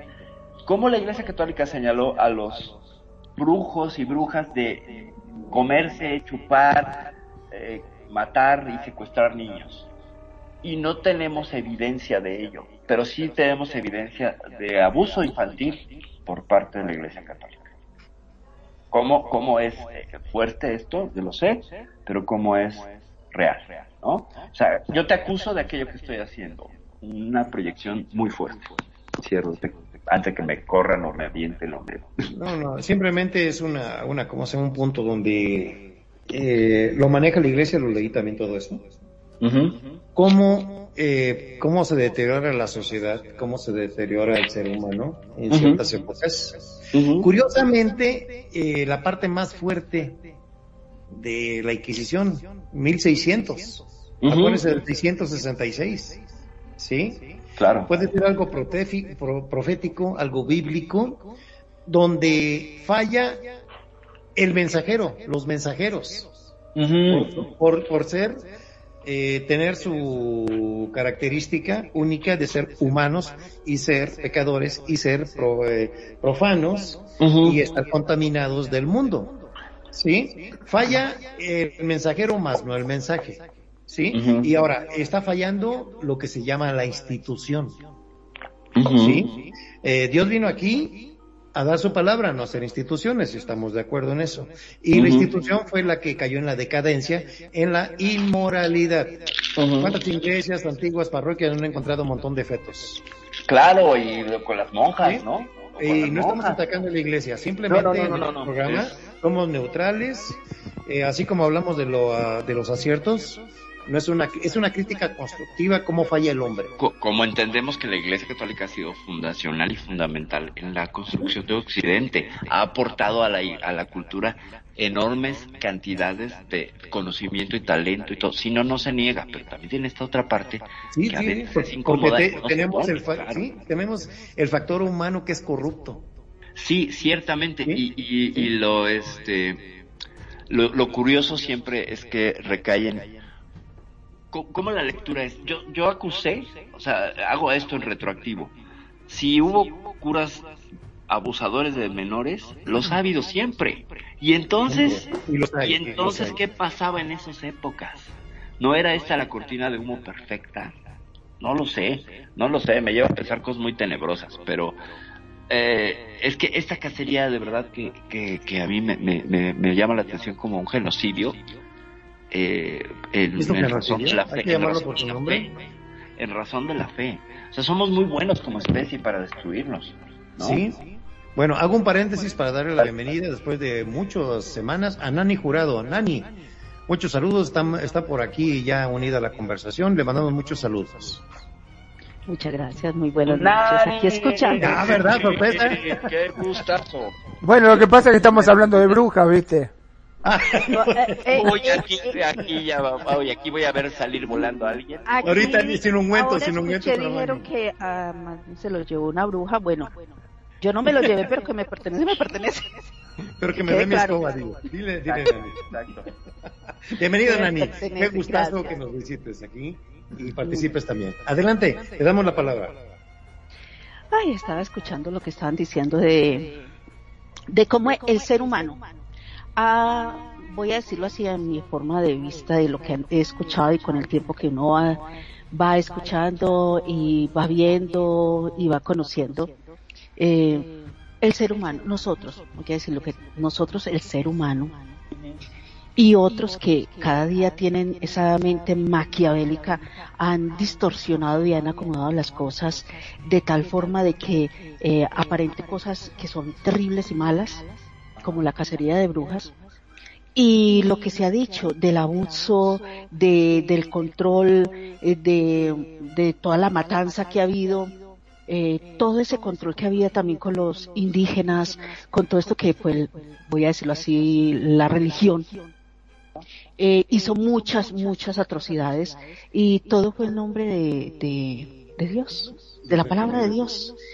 Y no aceptaron que hay veces los dones y las, eh, voy a decirlo así, la que son las brujas, traen dones, pero como fueron atacadas, entonces empezaron ellas también a atacar. Se le dieron también los dones para, tengo que defenderme. O sea, Sí, pues yo me defiendo, pero si tú te defiendes eres mala. Ajá, eres eres lo peor, diabólica. Sí, estás confirmando lo que están diciendo. Entonces, eh, eso es lo que pasa. Yo digo, al que está quieto, déjesele quieto. Eso lo han dicho los abuelos y lo han dicho mucha gente por cantidad. Pero no las dejaron quieta. Antes de que existiera todas las religiones, estaban los benditos curanderos estaban las curanderas, que eran con plantas, que eran con ungüentos que hacían y, y, y procesaban y, y ¿cómo es? Em, la salvia, eh, la sustancia de las, de las frutas, de las plantas, de todo ujú. daba- ayudaban para un- una medicina, atin- atinaban, voy a decirlo así, atinaban a que esto sirvió para esto y sirvió para esto, y eso de generación en generación se fue dando. Pero ¿qué pasó? Para poder controlar y para que eso llegara a un grupo selecto donde iban a sacar provecho monetariamente y control, entonces vamos a encerrar aquí a estos que saben y nos den este conocimiento. Ujú, Pero los ujú. que estén practicando fuera de este grupo son herejes, son Ajá. brujas, son satánicos. Todo el contrario, sí, claro. Exacto. Porque no están no se acoplaron al, al control. Entonces ahí es donde vino todo esto. Sí, Y claro. por eso se usó, se usó y se tergiversó y se hizo mal y se sigue haciendo mal y se, se, se sigue teniendo un control de, de la mentalidad de la gente de que todavía es un mal. La generación de hoy en día, vuelvo yo como siempre, la generación Ajá. de hoy en día es más curiosa. Está dada más a, a ir a, a investigar eh, que los poderes, que, que si Ajá. existe esto, o sea, se meten más a esa parte, como decimos, como dicen, la parte oscura. Ajá, supuestamente ajá, la parte oscura, pero la parte que muchos por de, gener- de generación en generación, gente que trae dones por la familia, ajá. gente que trae que dice, yo no entiendo por qué está sucediendo esto, entonces ah, eso quién sabe si es que usted viene de familia de brujos, pero es que los brujos tenían poderes y hacían cosas buenas. Y desafortunadamente hay gente que, que decidió hacer cosas que no eran entre el, entre el cabido lo normal buenas. No, no, decidió hacer eso, pero no son todo el mundo que sean así. Entonces sí, es verdad. Eh, la, de los de la bondad, ¿no? Y de los buenos Sí. actos. O sea, yo solo quiero hacerlos, yo iglesia humana, quiero gestionar los actos o política, porque hay veces También. vamos a decir los políticos. Yo me acuerdo, y disculpe la, la expresión aquí, que no quiero ofender a nadie, pero se escucha, se escucha mucho, que, que, que el presidente de X país iba y, y hacía rituales y mandó a hacer en la moneda de un país con, con los, los santeros y los brujos de, de esa región, de ese país, y que la, y que prosperó y que manipuló y que, y que hizo lo que le dio la gana hasta que lo embalsamaron Ajá. porque el tipo pues hizo de todo, pero de- decían que creía en toda su santería y en todas sus cosas, entonces ese era brujo. No, era Ajá. presidente de un país, con cosas buenas, con cosas malas, pero la política la usó, usó la, digamos, las manifestaciones de santería, de brujos o de lo que sea, lo usó para beneficio de, de sus cosas que estaba haciendo. Entonces mira, no tanto las religiones, sino que hoy en día, y muchos, y muchas culturas lo usan porque, porque sí, porque. ¿Cuántos presidentes y cuántas cúpulas del poder no tienen astrólogos? ¿No? Exactamente. Y tiene santeros. Y se han, y se han guiado así, por ejemplo, pues, el mismo Hitler tenía su cuerpo de astrólogos, ¿no? Decisiones de la Segunda Guerra Mundial fueron tomadas en base a la astrología. Eh, Y Hitler en Egipto. creyente. En Sí. Egipto no hacían eso, en los tiempos que, que, Ah, que no era claro. la religión tan fuerte, Claro, no tenían claro. su, su, su, ¿cómo es? Sus Su sacerdotes. Pitonizas. sacerdotista y todo la y el oráculo, todas las, en, en, en, en los griegos tenían el oráculo de Delfos. Y eso no No. era malo. No, no, era no, malo. no, tú te podías ir a consultarla y a, y a ver lo que, lo- que obviamente estaba todo en línea con la religión, ¿no? O sea, porque el oráculo de Delfos sí es- tenía como su casita junto al templo de Atenea, ¿no? O sea, la diosa era una, era una era la diosa, pero la otra era la que, la que podías dialogar con los dioses. Los oráculos eran este, este contacto, este... El eh, medium, el medium que pues decía era el- uno. el- tenías el WhatsApp del dios, ¿no? O sea, podías Está bueno eso, sí. Sí, Pero hoy en día, hoy en día tú vas a un pueblo y dices, hay un medium. Hay una, una chica que yo me acuerdo que yo lo conté aquí muchas veces en el Cosco hace, ya Ajá. hace dos años atrás, donde en un pueblo yo fui, había una medium donde venía y se, y se le, y se metía en el cuerpo de ella un espíritu de, de un indio. Un indio, un indio que era, que, que había sido curandero de no sé dónde, pero te digo, antes de ella tener el proceso de, de ser medium de este espíritu, otro espíritu la laceraba, la cortaba, todos veíamos cómo sangraba, la cortaba y ella le dolía y todo lo demás, y cuando ya terminaba el trance de haberla cortado en la espalda, en las manos, en el cuello, o sea, que veíamos en las piernas, eh, veíamos cuando ya después entraba el, el, el anciano, a decirlo así, el anciano, Ajá. y el anciano entonces ya ella era tranquila y hablaba con voz de anciano y con todo. Yo lo vi, o sea, yo lo Ajá, viví con mis ojos que quedé, nunca se, esos son experiencias que nunca se olvidan. Entonces yo digo, ah, esos son brujos.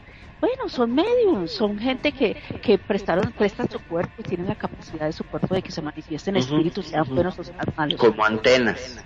Exactamente, receptores ahí que reciben y dan el mensaje a través. Y que le hacías preguntas, yo me acuerdo muy, muy claramente que se le hacían preguntas y él las contestaba. Y, y me consta que lo que contestaba era certero y era verdadero. Claro, claro, claro. Saberes eh, que escapaban a una explicación lógica.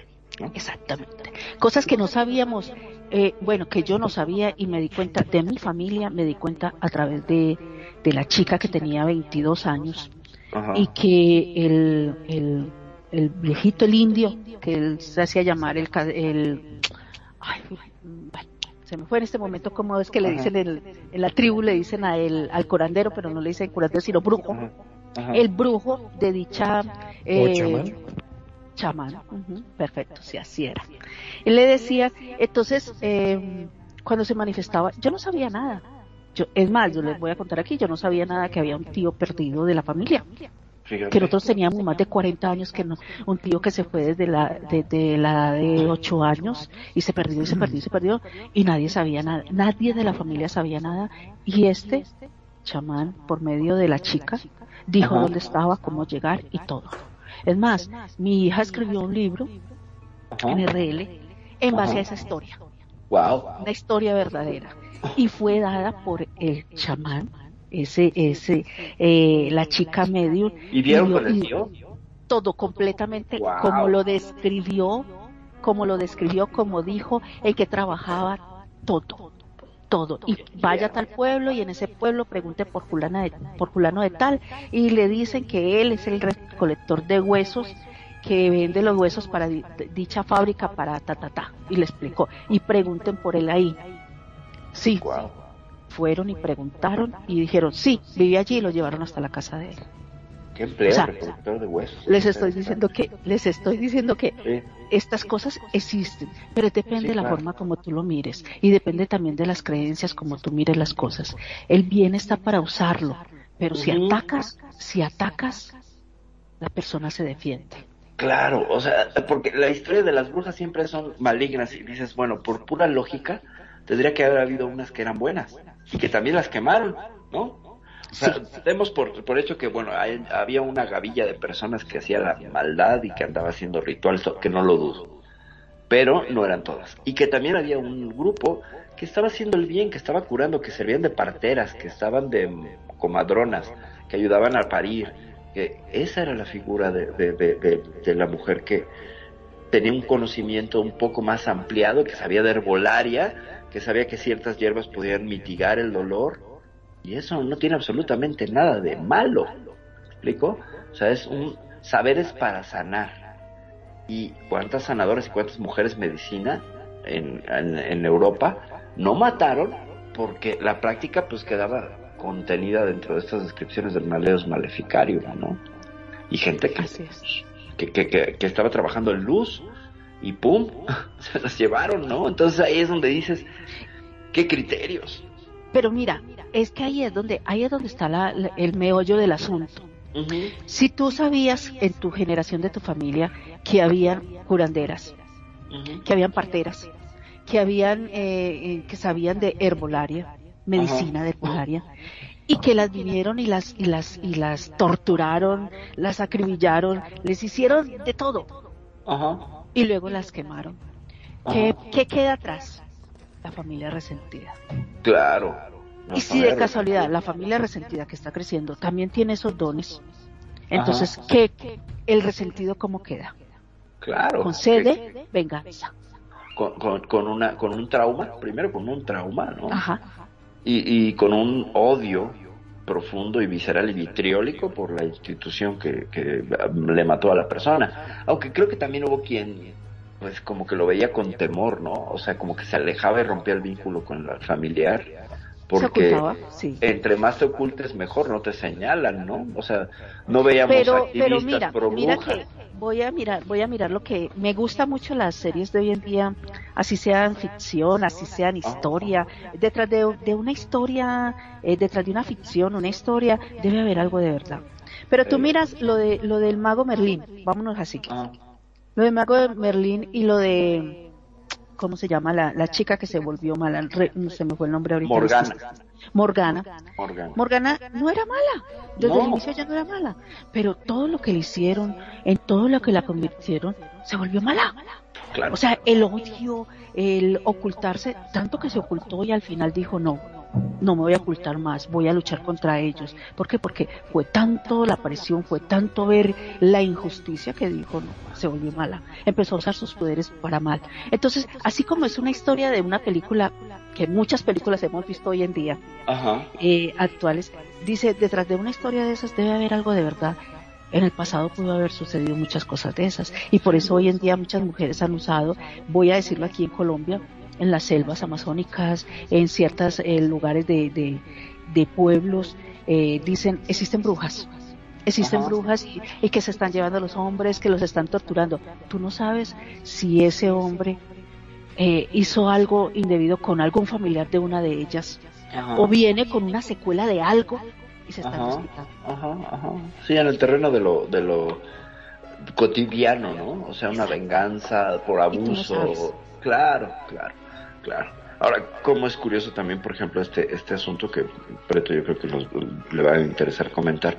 Las famosas brujas que se convierten en bolas de fuego o en aves nocturnas, ¿no? Y que están más que nada en los interiores de los países, en las provincias.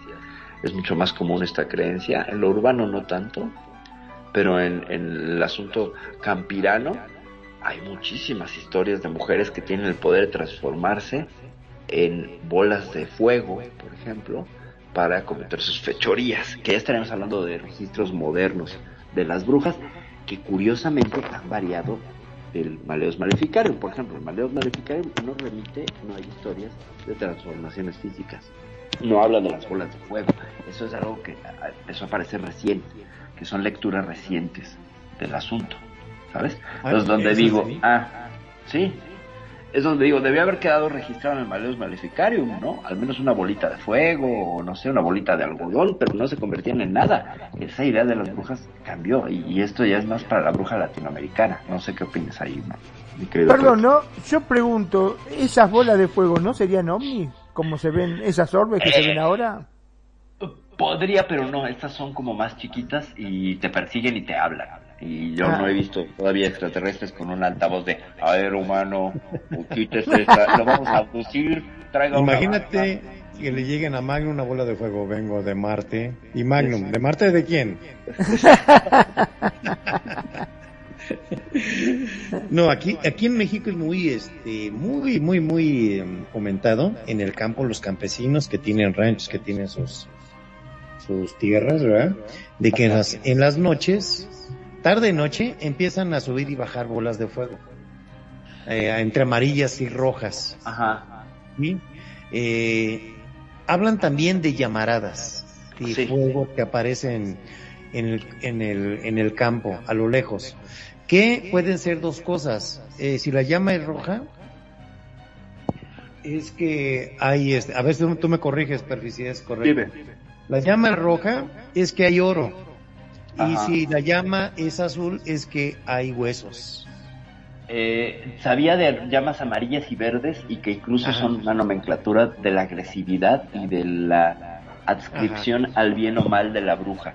Si son amarillas o verdes, son buenas. Si son rojas o rojo-naranja, son malas y muy agresivas. Y hablan algunos de algunas negras. Y las blancas, pues serían cuasi angélicas. Sí, es que aquí en México, como es un país enorme, va Ajá. variando, va variando de lugar en lugar, de estado en estado las historias, ¿verdad? Y se van heredando eh, familiarmente, eh, eh, se, eh, se heredan las historias y se heredan también, como decía Nani, como decías tú también, la categoría de brujo, brujo, curandero, curandera. Claro. ¿sí? Existe aquí en México la creencia de que si tienes en la familia alguien espiritista, Que es condenado por la iglesia, que tu familia está condenada hasta la tercera, cuarta generación. Fíjate nomás. Sí. Y eso lo he escuchado bastante en muchos lados, de que tienes que buscar en tu árbol, árbol geneal- genealógico y pedir por los pecados que haya cometido tus antecesores para poder vivir este en paz, porque vas a tener una cadena de eventos malos contra O ti, sea, que, contra tu familia. que no te salvas, ¿no? O sea, No te salvas, no te Sal- salvas. No tienes Sí. la culpa tú, pero tú la pagas por la Pero no te salvas, claro, por supuesto. La culpa, el asunto culpígeno, terrible. Y fí- Y fíjate que sí, eh, encontré unas lecturas por ahí en la iglesia donde hablan de eso, que hay que pedir Ajá. por los pecados De las de, los- generaciones de, lo- de anteriores. las generaciones anteriores que nos anteceden, ¿verdad? Órale. Que pudimos haber tenido este en la antigüedad de nuestras familias, algunas personas que pues a lo mejor tuvieron un, como por ejemplo en mi familia por parte de mi padre, mi bisabuelo fue eh, fue un ¿cómo se les llaman? En la época del primer imperio de México, Ajá. él fue guardia guardia real en el Ok. área de Texas. Toda esa parte de arriba él cuidaba Ajá. y ahí en la casa de todos ustedes se conserva aún la espada de él, Wow. ¿sí? Una espada con el águila mexicana, con las alas Ajá. abiertas y la co- coronada, ¿sí? Estamos hablando de 1820 y tantos. Wow. Y, mi y cada vez que la veo a la espada digo, ¿cuántas personas nos ha atravesado esa espada? ¿Para bien o para mal? Ahí sí se usaban, ahí sí se usaban. Ahí sí se usaban. Era cuando Ahí estaba la colonia expandiéndose junto con, la- llevaban el mensaje del evangelio Ajá. y eran los guardias reales de la primer este, eh, orden eh, del ejército que estaba del virreinato. Fíjate. Imagínate nada más. No, bueno. Sí, sí, sí. Eh, Pues- Adelante, perfil, te la palabra. No, no, eh, que, que, que, eh, me quedé con ese asunto de pedir perdón, pues imagínate, mi abuela era curandera Jackie. Ah, Y yo no voy a pedir perdón por lo que hacía ella, ¿no? Evidentemente no, porque es una raíz y a mí me parece que choca culturalmente con, con este, con pues otras ideas, ¿no? Era una mujer medicina y pues yo no veo en su actuar en su trabajo absolutamente nada porque deba yo de arrepentirme o de decir, ay, es que hizo mal porque no está dentro del, del pensamiento más popular en cuanto a... Pero es que eso es en la parte esotérica, más esotérica o espiritual, voy a decirlo así, Ajá, más ajá. espiritual, que si ella hacía el bien, ¿por qué tienes que pedir perdón por un bien que ella Claro, hizo y ayudó a la humanidad? la Y si de- hizo el mal, si hizo el mal, la usó para, para fines, eh, eh, otros fines diferentes, entonces se creó un karma. Y es donde viene lo, lo que es eh, eh, de generación en generación, los karmas que son heredados por la familia.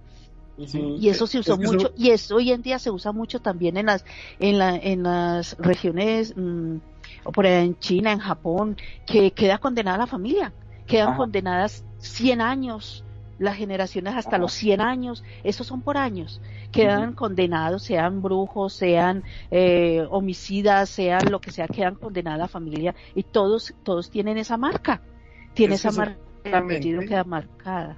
estilo. Sí, supuestamente la iglesia lo que sanciona es el trato del espiritismo.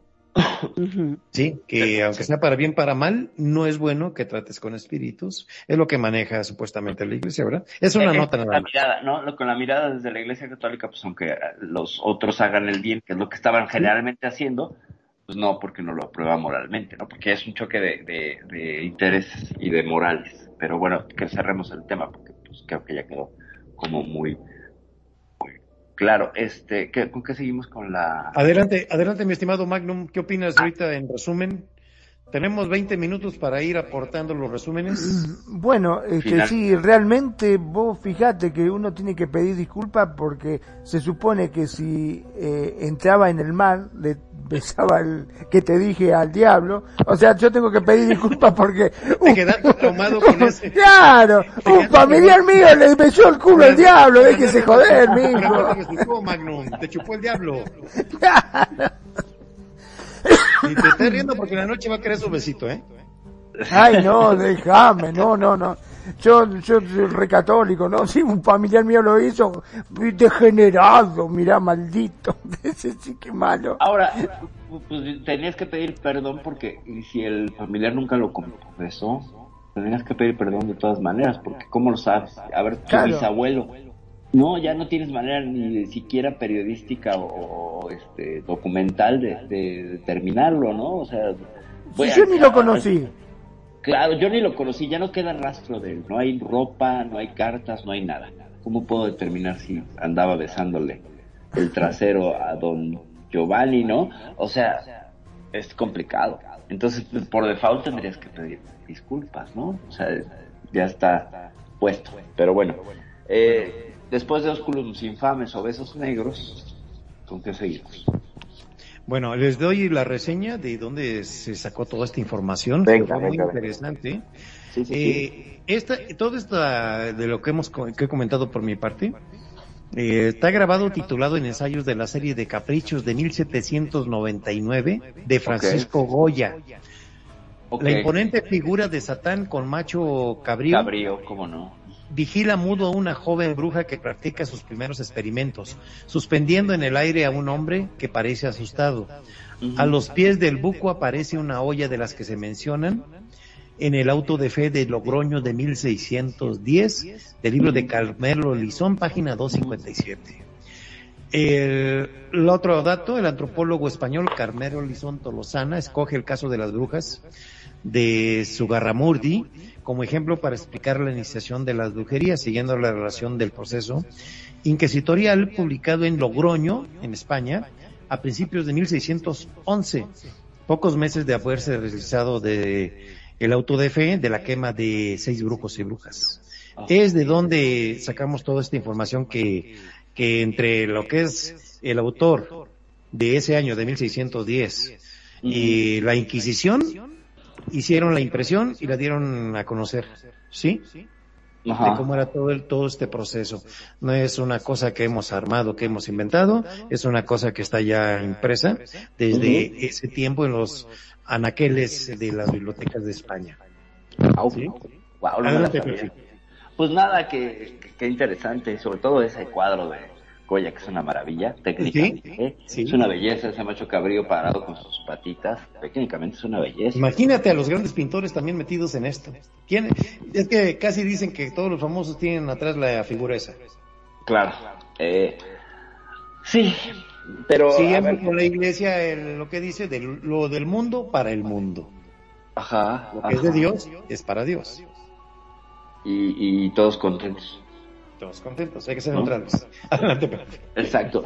Pues nada, que con las brujas, pues es este, es este eterno eh, estereotipo que se sigue arrastrando sobre la figura, ¿no? Desde la- cómo se viste, cómo debe de estar, cómo tiene que ser una mujer fea, ¿no? Lo que decía Durero, que es muy interesante, bueno, lo que hacía Durero con sus dibujos de mujeres con el trasero grande. Y entonces yo digo, pues las Kardashian han de haber sido un dibujo de Durero, ¿no? Porque pues están tan de moda. De hecho Y leía le por ahí. digas a Magnum porque ahorita se va a ver la bruja de Kardashian. Exacto, este el cuerpo Cupra, el cuerpo Cupra es Cupra, las- las brujas Cupra Y eso de Second. Cupra, exactamente, es un cuerpo pecaminoso. No usen cuerpo Cupra, desde aquí desde el Cuscus les decimos si no Lo están al infierno del Laja. Serán Y aquí tenemos al, al torturador Magnum que les va a pasar báscula a todas. Exactamente. Entonces, pues sería por ahí ese asunto. Eh, Magnum, ¿con qué deseas ir concluyendo? Bueno, este, realmente dicen que Goya no creía literalmente en las brujas, ¿no? Pero sus grabados siguen estando entre las imágenes más potentes que se han hecho Sí, sí. nunca sobre la brujería. Por ejemplo, Ajá. hay un grabado número 68 en el cual se llama Los Caprichos es especialmente Ajá. memorable. Una bruja marchita, vieja, le enseña a una más joven y atractiva cómo volar sobre una escoba. Las dos están desnudas y el dibujo seguramente pretendía ser procaz por el uso del verbo volar como mm, coloquismo para referirse a un orgasmo, ¿no es cierto? Dice que por la misma época estaba de moda entre artistas que trabajaban en Inglaterra representar escenas teatrales de brujería.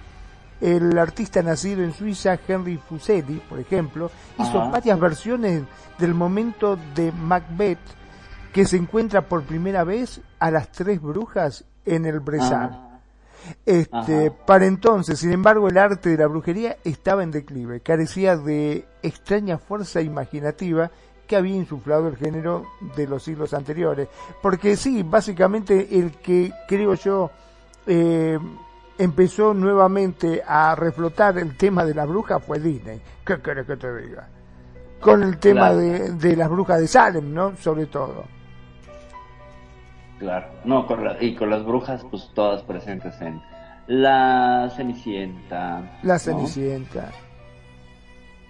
eh, Blanca Nieves, La Bella Durmiente. No, la En todas no siempre hay una brujas, bruja. Son madrastras, pero son como brujas. Eh, igual. Hay hadas, en la, en, la, en, en la Cenicienta hay hadas, pero tampoco son muy agraciadas, también son como, pues tú les pones un traje negro y ya son brujas, ¿no? Son señoras ya este, grandes, son matronas, no son el estereotipo de un hada como sería Tinkerbell, ¿no? Como a toda gracia, o sea, campanita, ¿no? No sería... que hay una, perdón la interrupción, hay una obra de pintura que hablamos de pintura que siempre me ha llamado la atención desde que la vi, un tríptico muy famoso Ajá, que tiene varias interpretaciones a como lo vea uno, artístico, religioso, no sé. ajá. Eh, ¿Conocen el Jardín de las Delicias? Del ¿Cómo no? El jardín de, de Bosch. Claro que lo Es- conozco. Por supuesto que Eh, lo ajá, conozco. sí, Tengo- es un tengo- tríptico, pero Sí, me encanta, me encanta esa, esa pintura. Es una belleza. Es un óleo primitivo flamenco que está en el Museo del Prado de, de Prado de Madrid. Del año 1500 a 1505 se pintó, imagínate. Sí, no, es una belleza, pero es una representación más del infierno, ¿no? Ese de sí, Bosch, por- no sé qué era por eso mi, comentario. ¿Sí? Del Jardín de las Delicias. Una obra maestra, en serio, para su. Imagínate, a los años. Para ¿en qué su años época. Para Sí, su sí. época, qué, qué, qué técnica, ¿no? Qué Para- artista.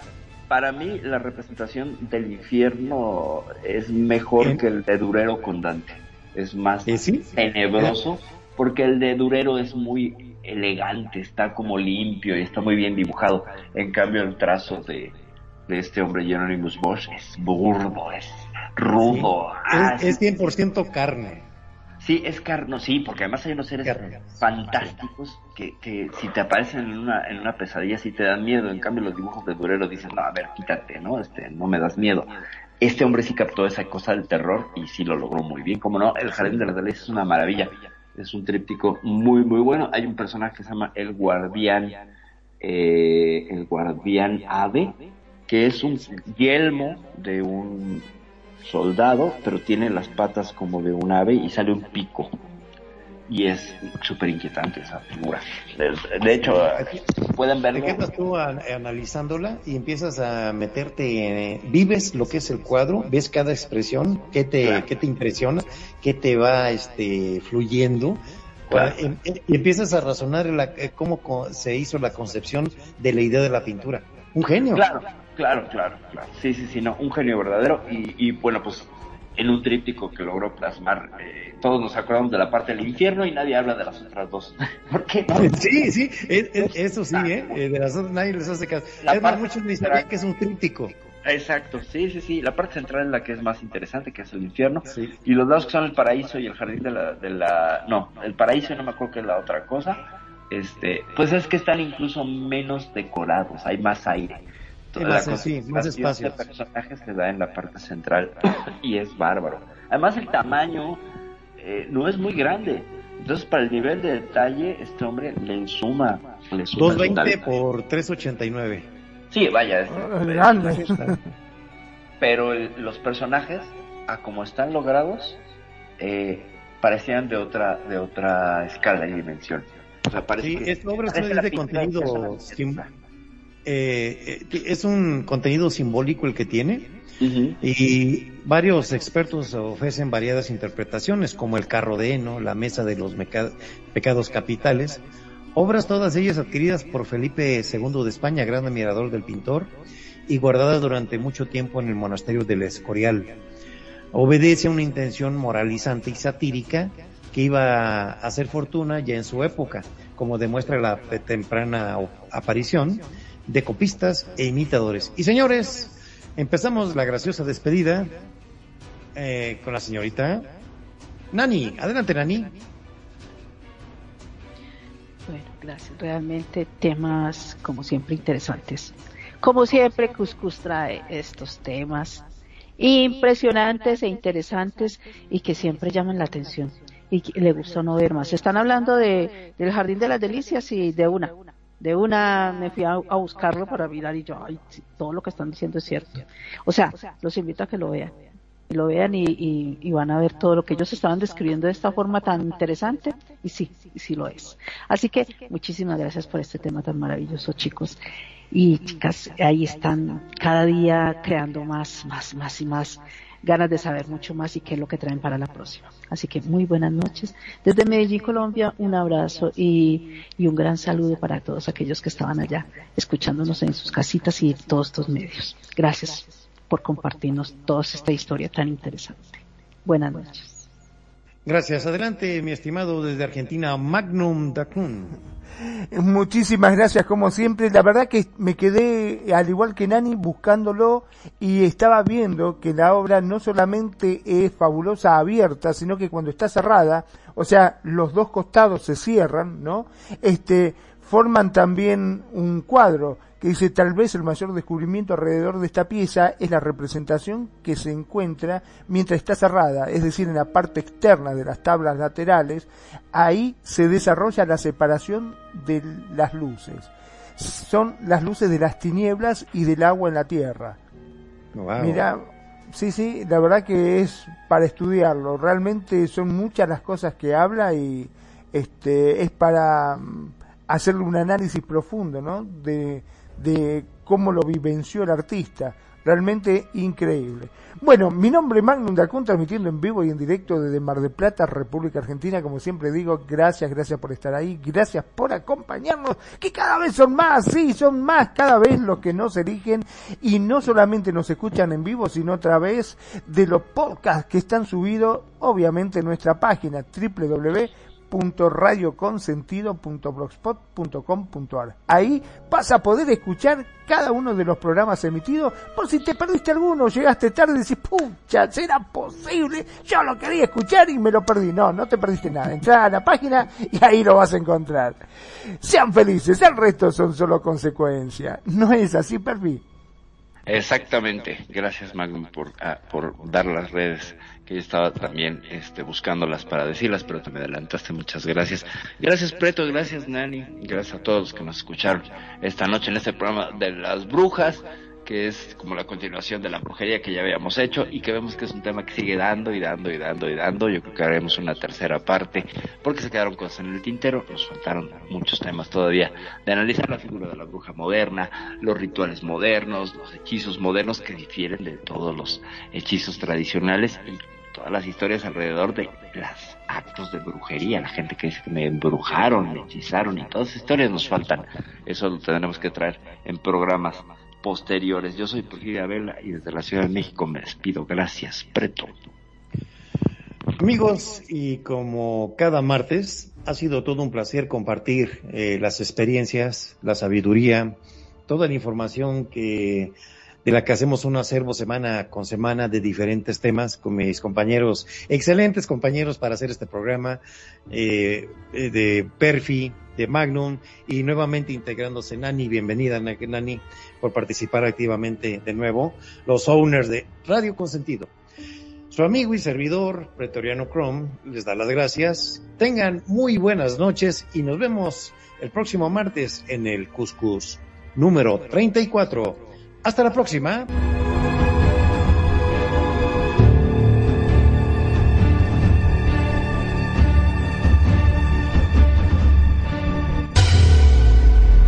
La buena música. Solo la puedes escuchar por aquí. Radio Consentido, consintiendo tus oídos. Tu mejor opción en radio por Second Life.